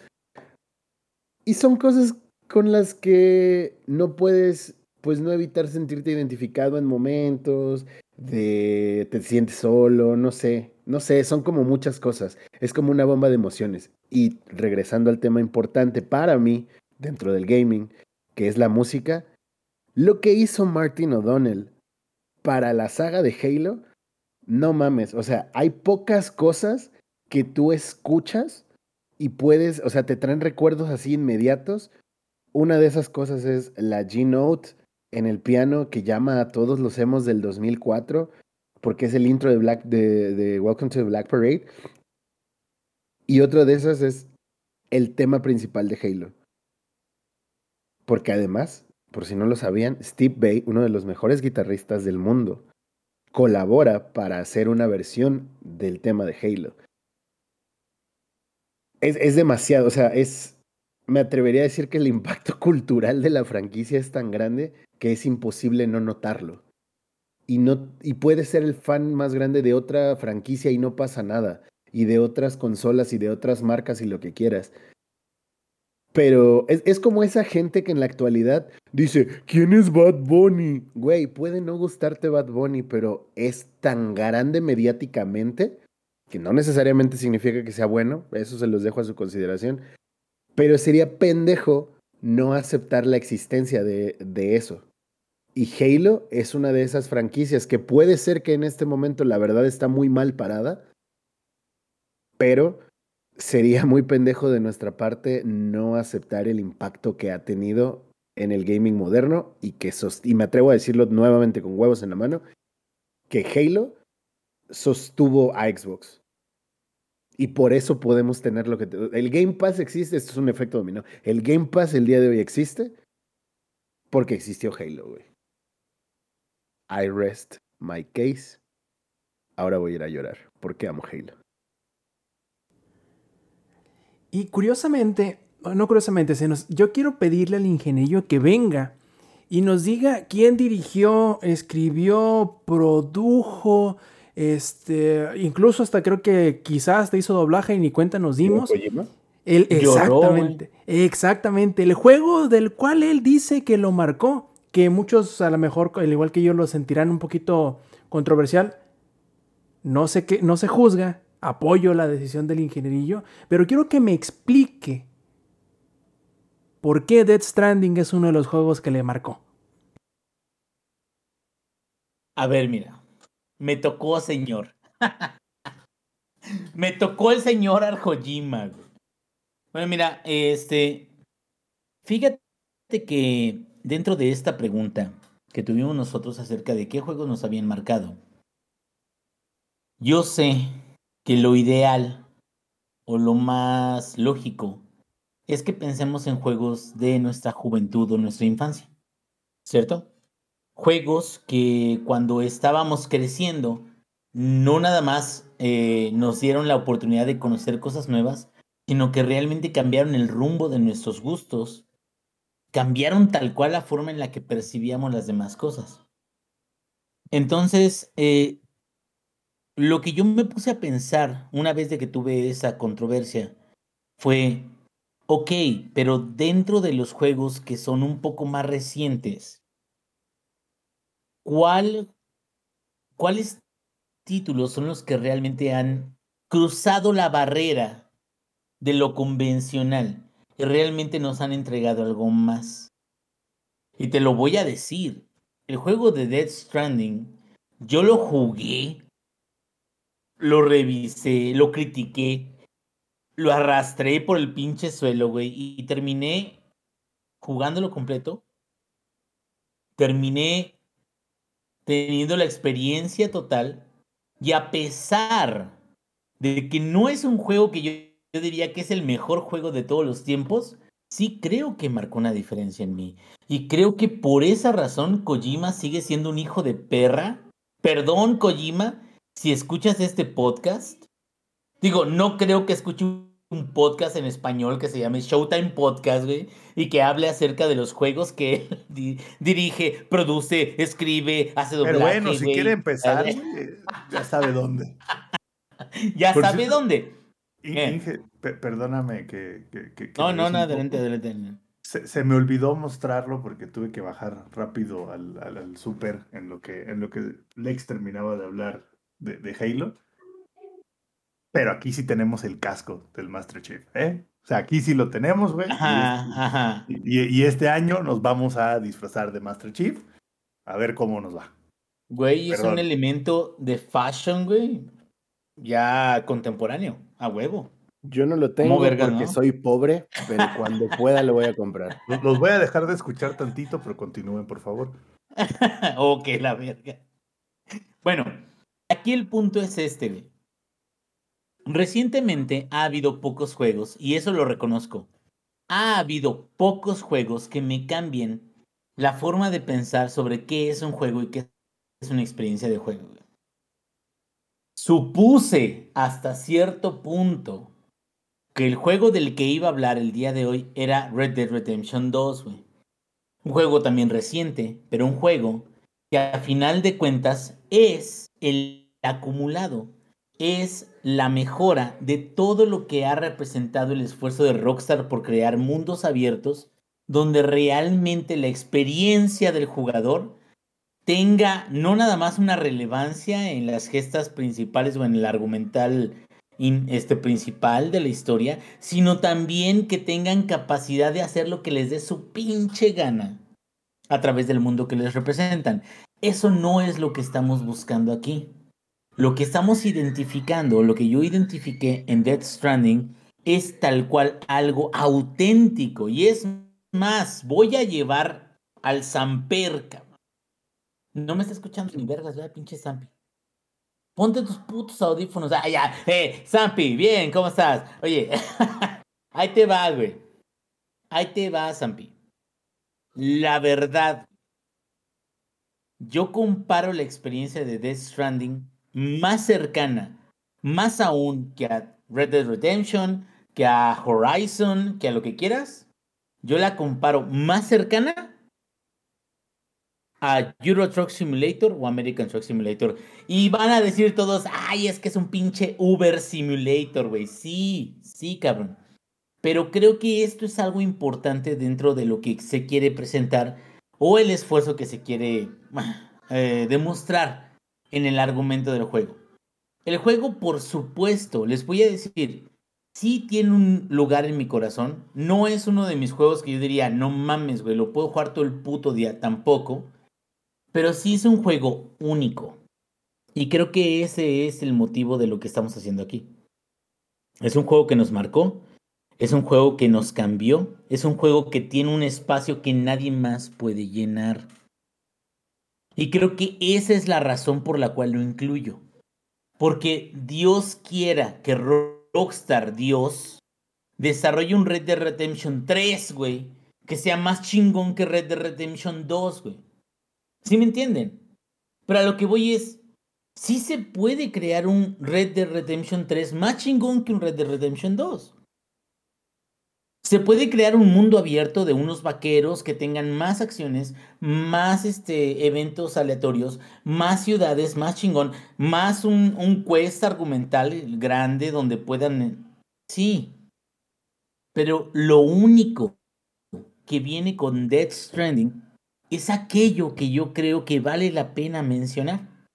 Para aquellos que no sepan nada, voy a poner nada más un pequeño este, briefing de qué es lo que sucede Sam Porter Bridges, que es Daryl de, The Walking Dead, güey. O sea, no es otro personaje, güey. Es Daryl de The Walking Dead. O sea, no, no es de que, ay, el actor nada más lo tomaron de ejemplo. No, no, no. Es ese cabrón. Ese es el mismo, güey. Nada más como que hubo un portal de Rick and Morty, güey, y lo movieron a otro pinche universo. Pero el punto es este. La historia es de que ya es post-apocalíptico todo el pedo, vienen y ya la gente ya no sale a ningún lugar y entonces son muy importantes los güeyes que mandan cosas de un lado a otro. Ahora, dentro de toda la mecánica, dentro de todas las cosas y dentro de todo lo que viene del juego, sí hay un intento, un intento muy honesto de darla lo suficiente como para que sea interesante el hecho de que tú digas de la base número uno, voy a empezar a llevar cosas a la base número dos, a la base número tres, a la base número cuatro. Por supuesto que hay deficiencias. Y las deficiencias, ¿sabes por qué es? Porque Kojima no convive con los productores de, Yakuza, güey. No convive con los productores de, de Red Dead Redemption 2, güey. Porque Kojima le vale verga. Y hasta cierto punto ese es un punto de enojo mío, cabrón. Porque Kojima es un genio que saca ideas muy cabronas, pero a la vez también se deja llevar tanto por sus ideas que te quedas, ¿qué vergas estoy viendo? ¿Qué vergas estoy jugando? Yo les comenté en este juego, en la última parte del juego, ya cuando terminas todo, te deja 10 putos minutos en la playa haciendo nada. Es neta, güey. O sea, es neta. está tu monillo corriendo y tú así de, ¿a dónde vergas voy? Y nada, o sea, esperas a los 3, 4 minutos, créditos. Ah, la verga, ya otros créditos. Bueno, y ahora sí ya me va a tocar. No, y ahora otros 3, pinches 4, 5 minutos. A la verga, cabrón. Pero a lo que voy es esto. Independientemente de eso, sí creo que la experiencia de Death Stranding está muy chingona. Y voy a explicarles en particular porque se me hace una experiencia muy mamalona, porque quita la barrera del multiplayer activo. ¿Cuál es la barrera del multiplayer activo? Fortnite. Para que tú puedas estar en un eh, escuadrón en Fortnite tienes que tener a tus compas conectados. O a cualquier gente que se une en ese momento en el nivel, cabrón. Juegan al unísono, juegan como equipo, tratan de lograr el el, ¿Cómo era? Dinner, Dinner, Chicken Dinner, no me, no me acuerdo cómo se llama esa madre. Bueno, es de, de, Dinner, Dinner, Chicken Winner. Sí, sí, sí, sí, esa, esa, madre, esa madre. Pero a lo que voy es, o sea, si tienes gente conectada al mismo tiempo que tú, se siente como, ah, todos nosotros cuatro estamos haciendo esos esfuerzos para lograr el éxito. Pero ¿qué crees, cabrón? También puede haber esfuerzos asíncronos, güey. ¿Qué quiere decir esto?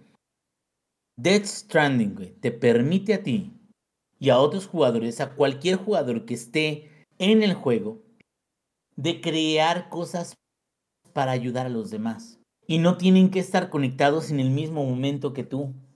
Sí, hay una permanencia de los objetos y eso yo lo admiro mucho. O sea, de qué manera salieron con los putos... eh, ahora sí, de que la tecnología, la forma en la que alguien más puede crear algo que sea benéfico para ti, pero que no esté en el juego original. ¿Sí me entienden? O sea, creo que lo que me cambió a mí también tiene que ver con lo que yo estudié. Que yo estudié ingeniería en sistemas. Aunque me vean muy pendejo, yo, o sea, yo, yo estudié de las compus, yo estudié de... Ya entendí la referencia, por eso... Ah, fíjate. Sí, sí, sí, sí, sí, sí, sí. ah, sobre Rob. Sobres, sobres, cabrón. Aquí, no- aquí- tu compa- aquí nadie se salva, güey. Cuando tu compa, el fan de Nier Automata, te lleva al te dice que van por morras chidas. ¿Qué hacemos en el Radio Shack? Eh, a huevo, a huevo. Pero a lo que voy es esto. Creo que lo que a mí me gusta mucho de Death Stranding y lo que creo que me cambió mi perspectiva de los videojuegos es. No hay otro juego que haga lo mismo, güey.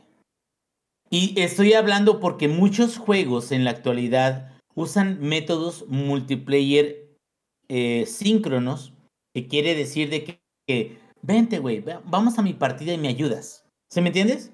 Vamos a mi partida y derrotamos al jefe.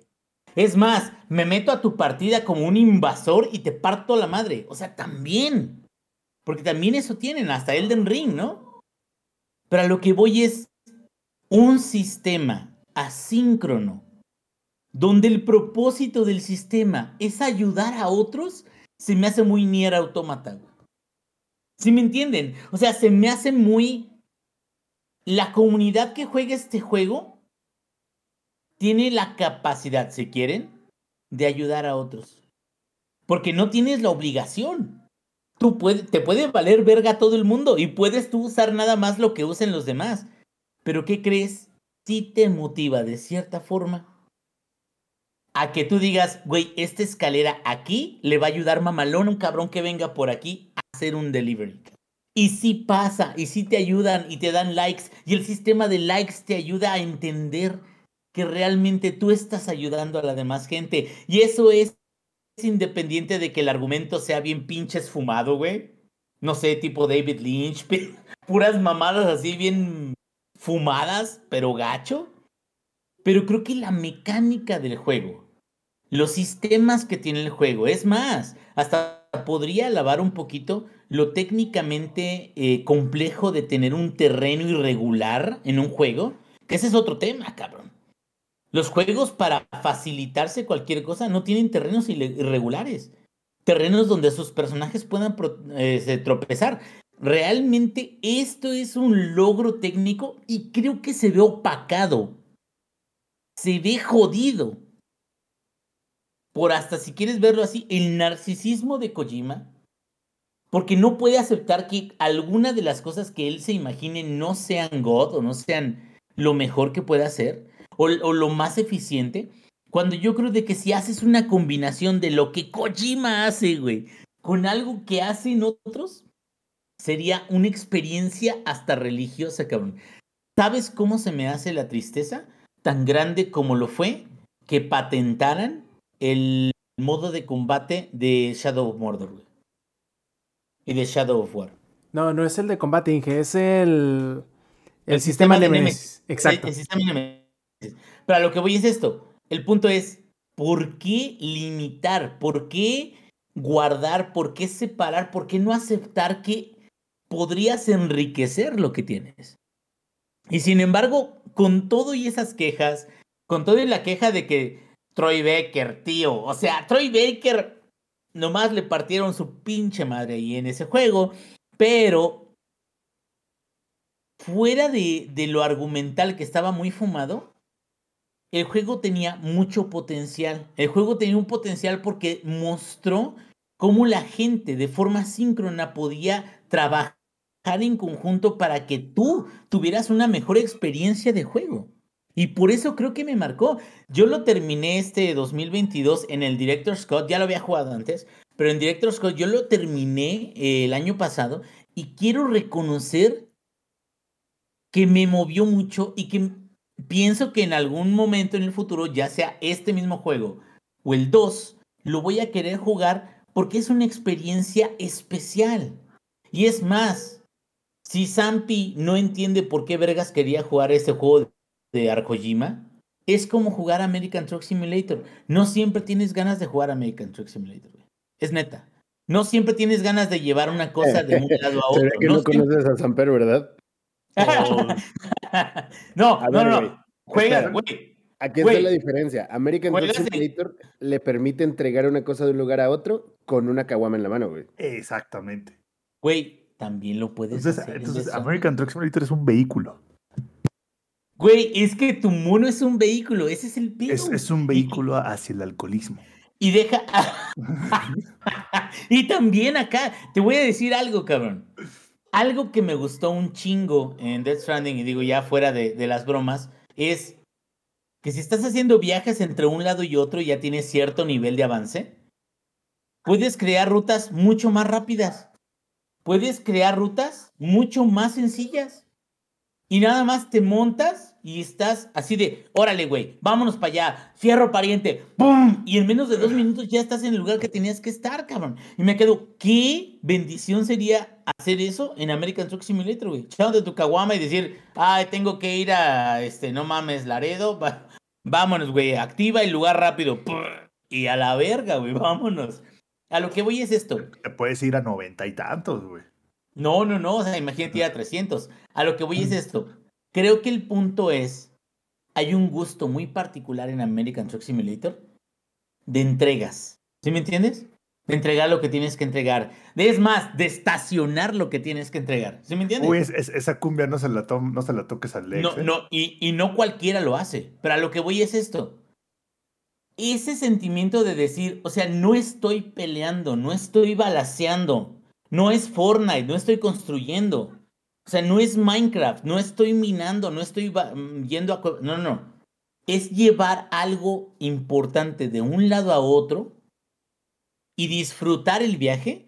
La neta, Death Stranding lo hace bastante bien y por eso creo de que lo reconozco ahorita como un buen juego que sí tiene muchas fallas porque tiene un montón, cabrón. O sea, yo creo que si se metiera con otros productores, otros directores, si aceptara ideas externas, güey, o sea, ¿te has dado cuenta de que la, la última promoción de Like a Dragon, que es prácticamente Yakuza, Like a Dragon Ishin, la última promoción, el último tráiler, nada más se, se trata de los minijuegos donde puedes perder el tiempo a lo pendejo?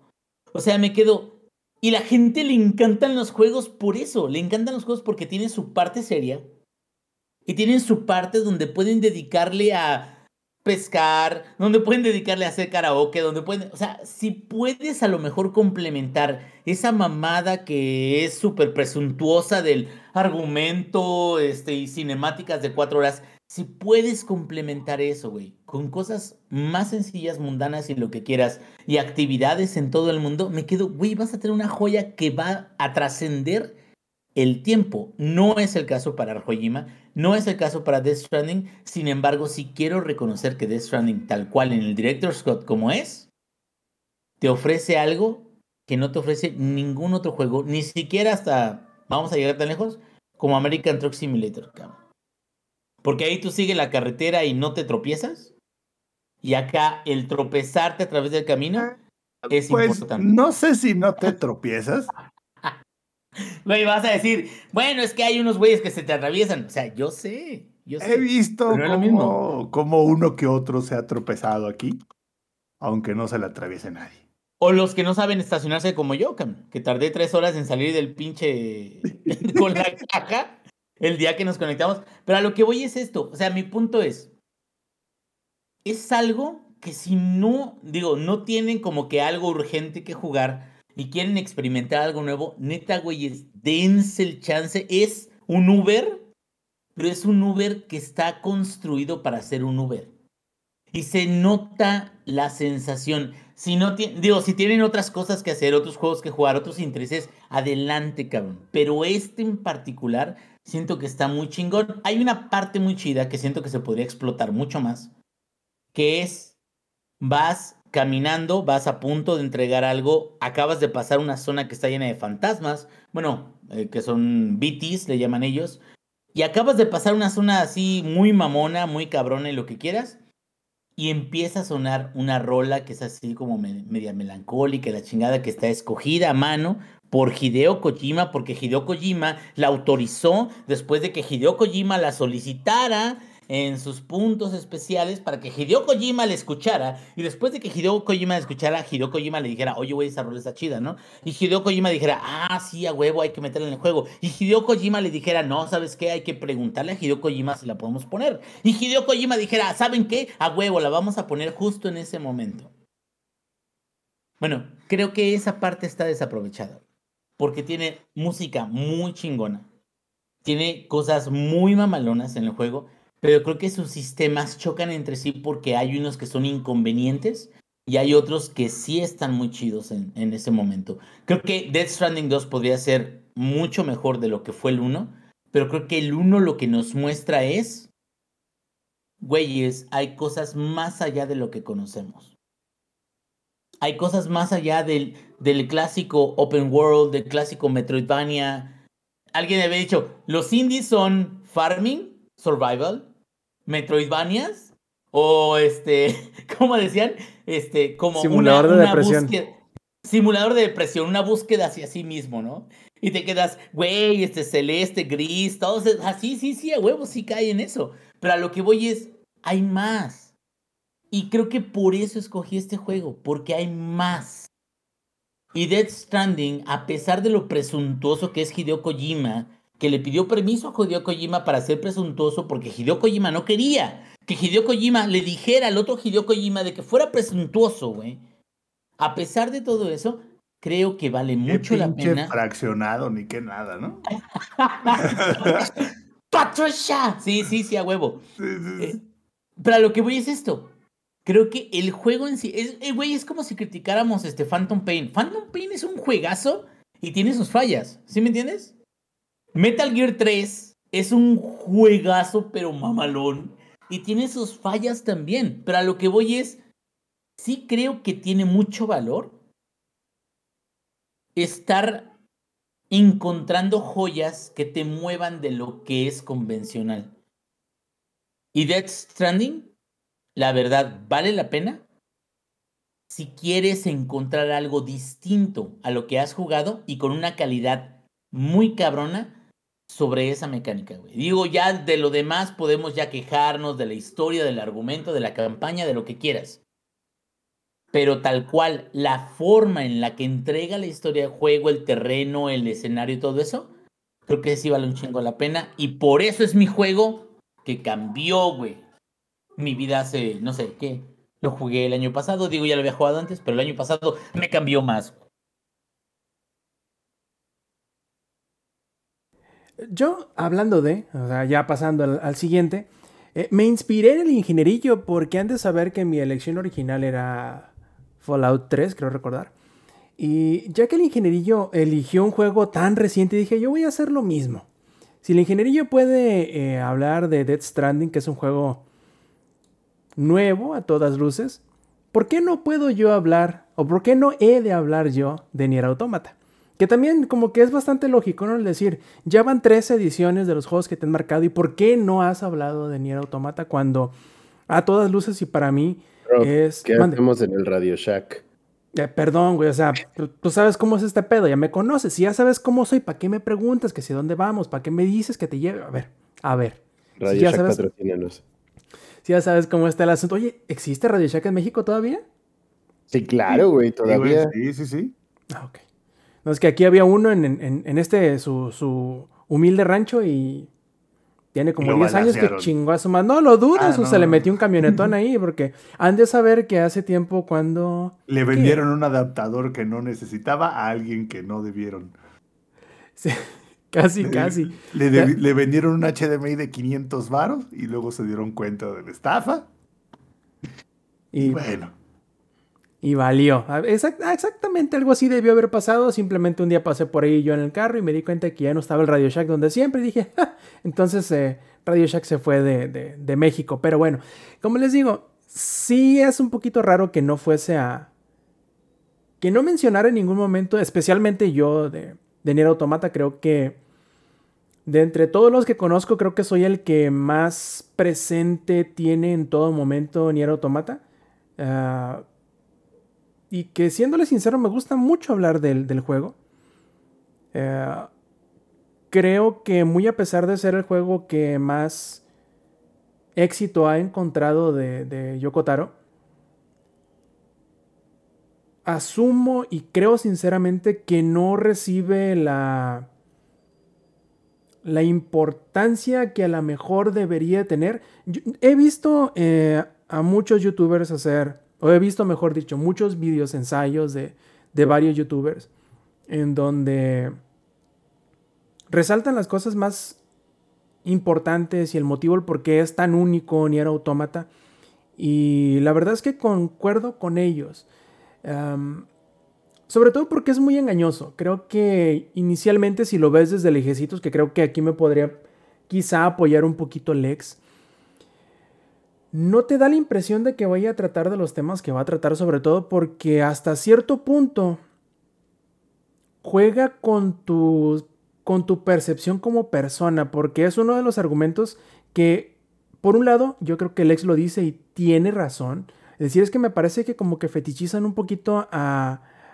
En, lo general a todos, ¿no? Pero específicamente a, a 2B, que es el uno, uno de los personajes principales. Poquito, un poquito. Y estoy... creo, creo, que hasta hay un logro que es hacer algo acá medio... Verle debajo de la...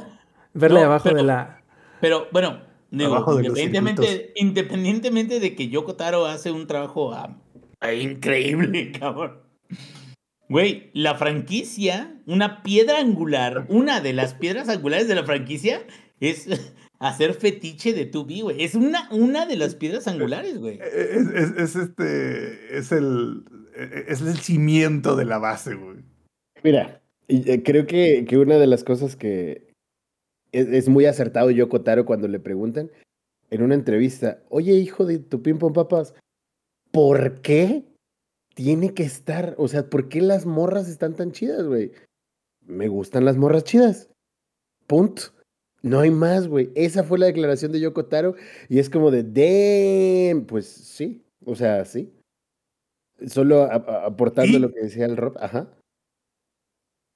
¿Y? Pues el güey le dijo, me gustan ¿Y?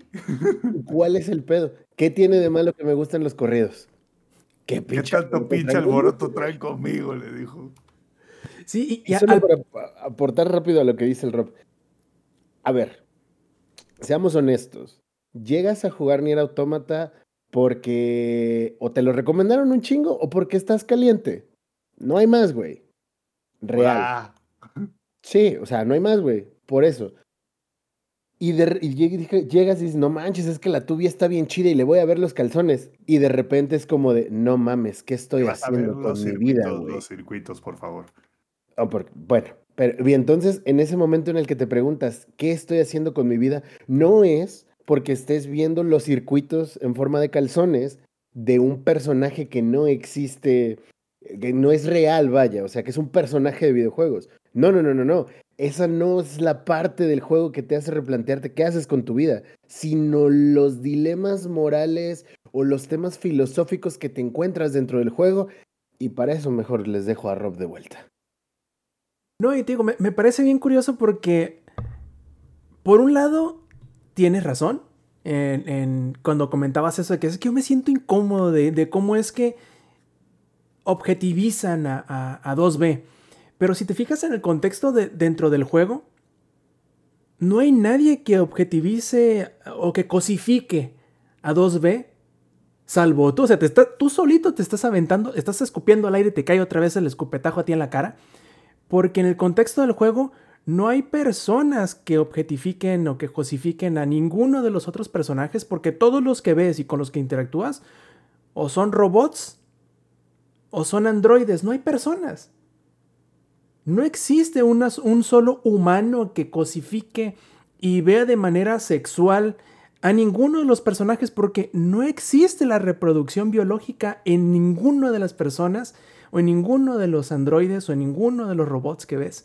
Entonces, yo creo que mucho Llega del... un momento en el juego que es, creo que de los primeros Mind Blows, no quiero spoilearlo por si no lo han hecho, pero ajá, Rob acaba de dar un punto importantísimo y hay un momento en el juego en el que pasan cosas y es como de, no mames, ¿qué chingados está pasando aquí? ¿Y por qué esto que sucede es solamente un reflejo de nosotros como sociedad? Verga, güey.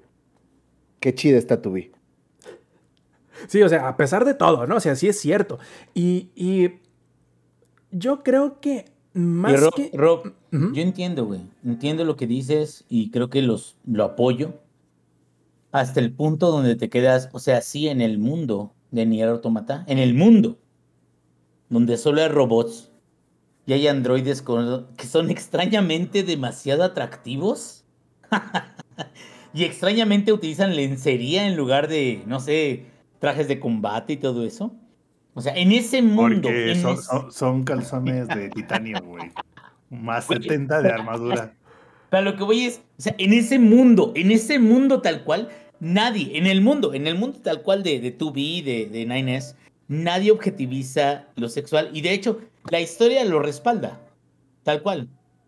Porque es como una novela coreana, ¿no? O sea, es como, ay, 2B, estás bien chula, pero no le voy a decir lo que siento porque eso es algo demasiado trascendental. O sea, digo, ya si, si Nines fuera, no sé, de Tepito, güey, ya le hubiera dicho a los dos minutos de que, ahora mi reina, ¿qué vas a prestar o qué chingados? Se Ay. lo echo al perro.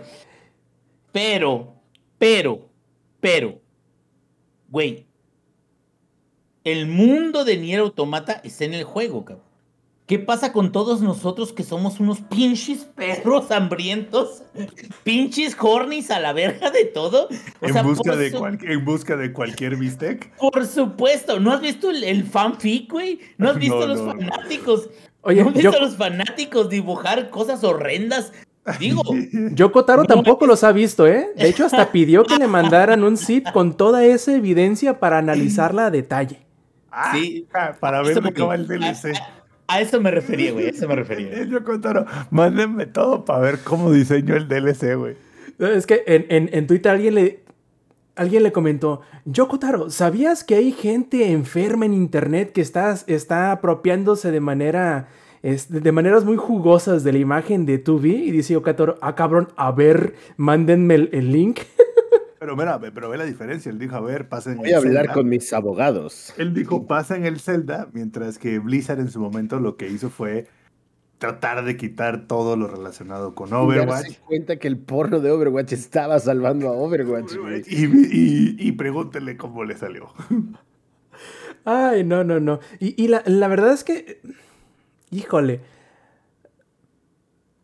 me parece, a mí la verdad, tengo tenía mucho tiempo, por no decir que nunca me había pasado hasta después de terminar y terminar completamente, porque esa es otra de las particularidades de los juegos de Yoko Taro, que tienen varios finales. O mejor dicho, que te da distintas partes en la historia donde, tú- donde tú puedes decir, hasta aquí estoy contento, hasta aquí voy a jugar y hasta aquí termina mi experiencia.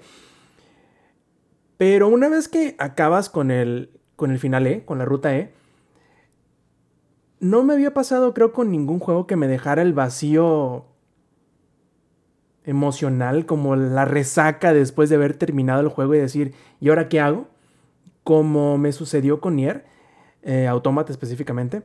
Eh, yo creo que es parte de la genialidad porque el juego trata de tantas cosas y al mismo tiempo como que no trata absolutamente de nada. Pero la forma en cómo conjunta y cómo logra armar el rompecabezas de la...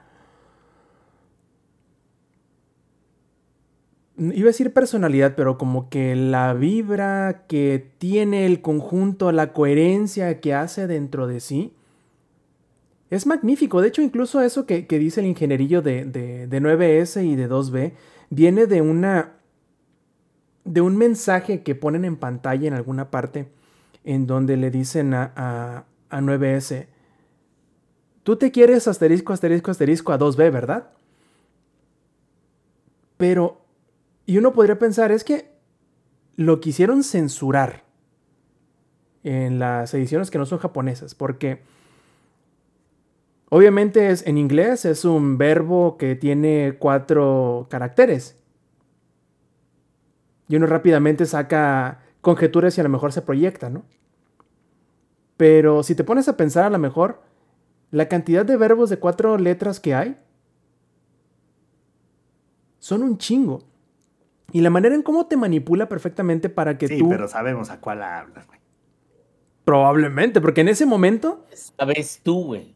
Porque O sea, en el momento en el que sale, ajá, eh, o sea, es bien fácil proyectarte, pues. Obviamente, eh, Yoko Taro es bastante consciente de cómo te puede manipular, y de hecho lo hace en incontables ocasiones durante el juego.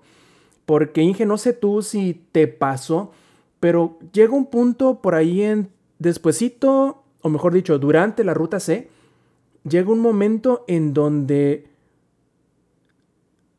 te preguntas, o sea, no nada más la historia o no nada más el personaje, no nada más las acciones que tú vas a tomar, sino tú como, como persona dices, ¿qué chingo estamos haciendo, güey? Y creo que es una reacción natural que cualquier persona que juegue y llegue hasta ese punto de, de, de Nier, Sí, es natural preguntártelo, ¿no? porque- Sobre todo porque los juegos se basan en como aventuras sencillas, ¿no? Las aventuras que te dicen, esto es lo que tienes que hacer a este villano, tienes que derrotar como para llegar al punto final. Y en el en Nier, en la jornada que tú, tú experimentas, vas dándote cuenta de lo gris que es eh, lo que sucede. Te vas dando cuenta de que realmente, y es la pregunta, ¿tiene sentido lo que estoy haciendo? Que creo que tiene que ver con lo que dices, o sea, ¿qué sentido tiene continuar? O sea, tal cual es, es- ¿realmente es tan importante o es, o es tan fuerte lo que, lo que se requiere o no?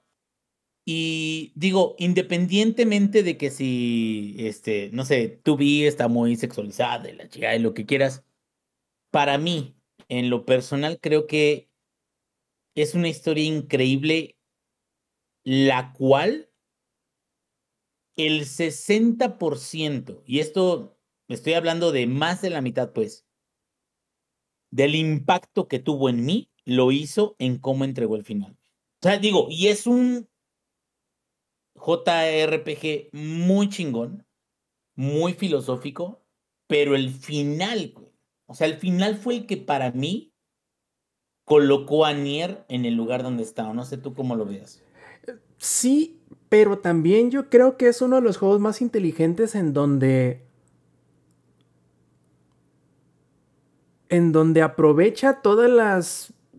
No sé si bondades, pero todas las características que tiene un juego. O sea, cómo tú haces interfaz con el juego, con el mundo que, que, en el cual se está desarrollando la historia. Y que te hace preguntarte. Porque no es nada más el personaje el que hace las cosas, sino tú como la persona que mueve al títere, qué y por qué estás haciendo esas cosas. Y es uno de los retos que yo creo que en donde vamos a ver qué tan o de qué forma se pueden traducir est estas características de una historia interactiva como un juego a una historia que te están contando ahora en la adaptación del anime. Hasta ahora yo creo que los tres episodios que han salido han sido muy buenos. Pero mucho de la, de la genialidad, no solo del final, porque el final de la ruta es increíble, es, es una de las cosas más hermosas que me ha tocado ver, que me ha tocado hacer, que me ha tocado presenciar en lo general. Porque... Sí, experimentar. Sí, sí, porque es muy raro es muy raro que, que, que, que algo. Siento, pues, sobre... siento que está al nivel uh -huh. de cuando Psycho Mantis, güey, te pregunta por los otros juegos que tienes salvados. O sea, siento que es un, un nivel fuera de la realidad que tenemos como consciente de los juegos. Y te das cuenta de qué tan lejos pueden llegar, ¿no? Pero digo, sí, o sea, adelante. Justamente, de hecho, yo creo que eso, eso es una de las cosas bien valiosas porque en muy pocas instancias, en muy pocos juegos durante las décadas que llevamos ya de, de, desarrollo de juegos, hemos visto que los juegos rompan la cuarta, lo que sería el equivalente a la cuarta pared, para, pero para un juego, de una manera tan efectiva. Y sobre todo porque lo hace en muchas ocasiones, pero de maneras más sutiles, en donde eh, por ejemplo, es esa parte que te digo donde llegas, yo creo que es un punto natural donde tú dices, o sea, ¿qué estamos haciendo? No, no, solo, no solo la historia, a dónde va, no solo por qué está haciendo las cosas el personaje, porque la historia así lo dicta, sino yo por qué estoy haciendo que suceda esto. Y luego, ahora también, esa es una parte muy sutil, luego una parte muy eh, directa, por decirlo de alguna manera, poco sutil, sería la parte donde estás con, cuando estás decidiendo lo de los niños que esa es una parte que te ¿De la hace- aldea de Pascal? Sí, o sea, después de, de lo de la aldea de Pascal, pero sí, con Pascal y los niños. Entonces, es, un- es una parte que te hace pedazos emocionalmente eh, y de una manera tan efectiva que yo creo que... Y que no hay respuesta correcta. Exacto. O sea, que- Entonces yo creo que ninguna otra decisión que haya tomado, aunque sí han habido muchas decisiones en juegos como por ejemplo de Dragon Age, en donde te mantienen, eh, que, que te hacen la- la- la- el corazón un nudo, creo que esta es la que más efectivamente, donde sí, literalmente me levanté de la silla y grité y... eh, ¿Cómo era posible que me, que me pusieran en esa situación? O que yo mismo me pusiera, porque yo fui el que seguí jugando y llegué hasta ahí. eh, y la, el tipo de decisión que te hacen tomar. Entonces, yo creo que hay mucha.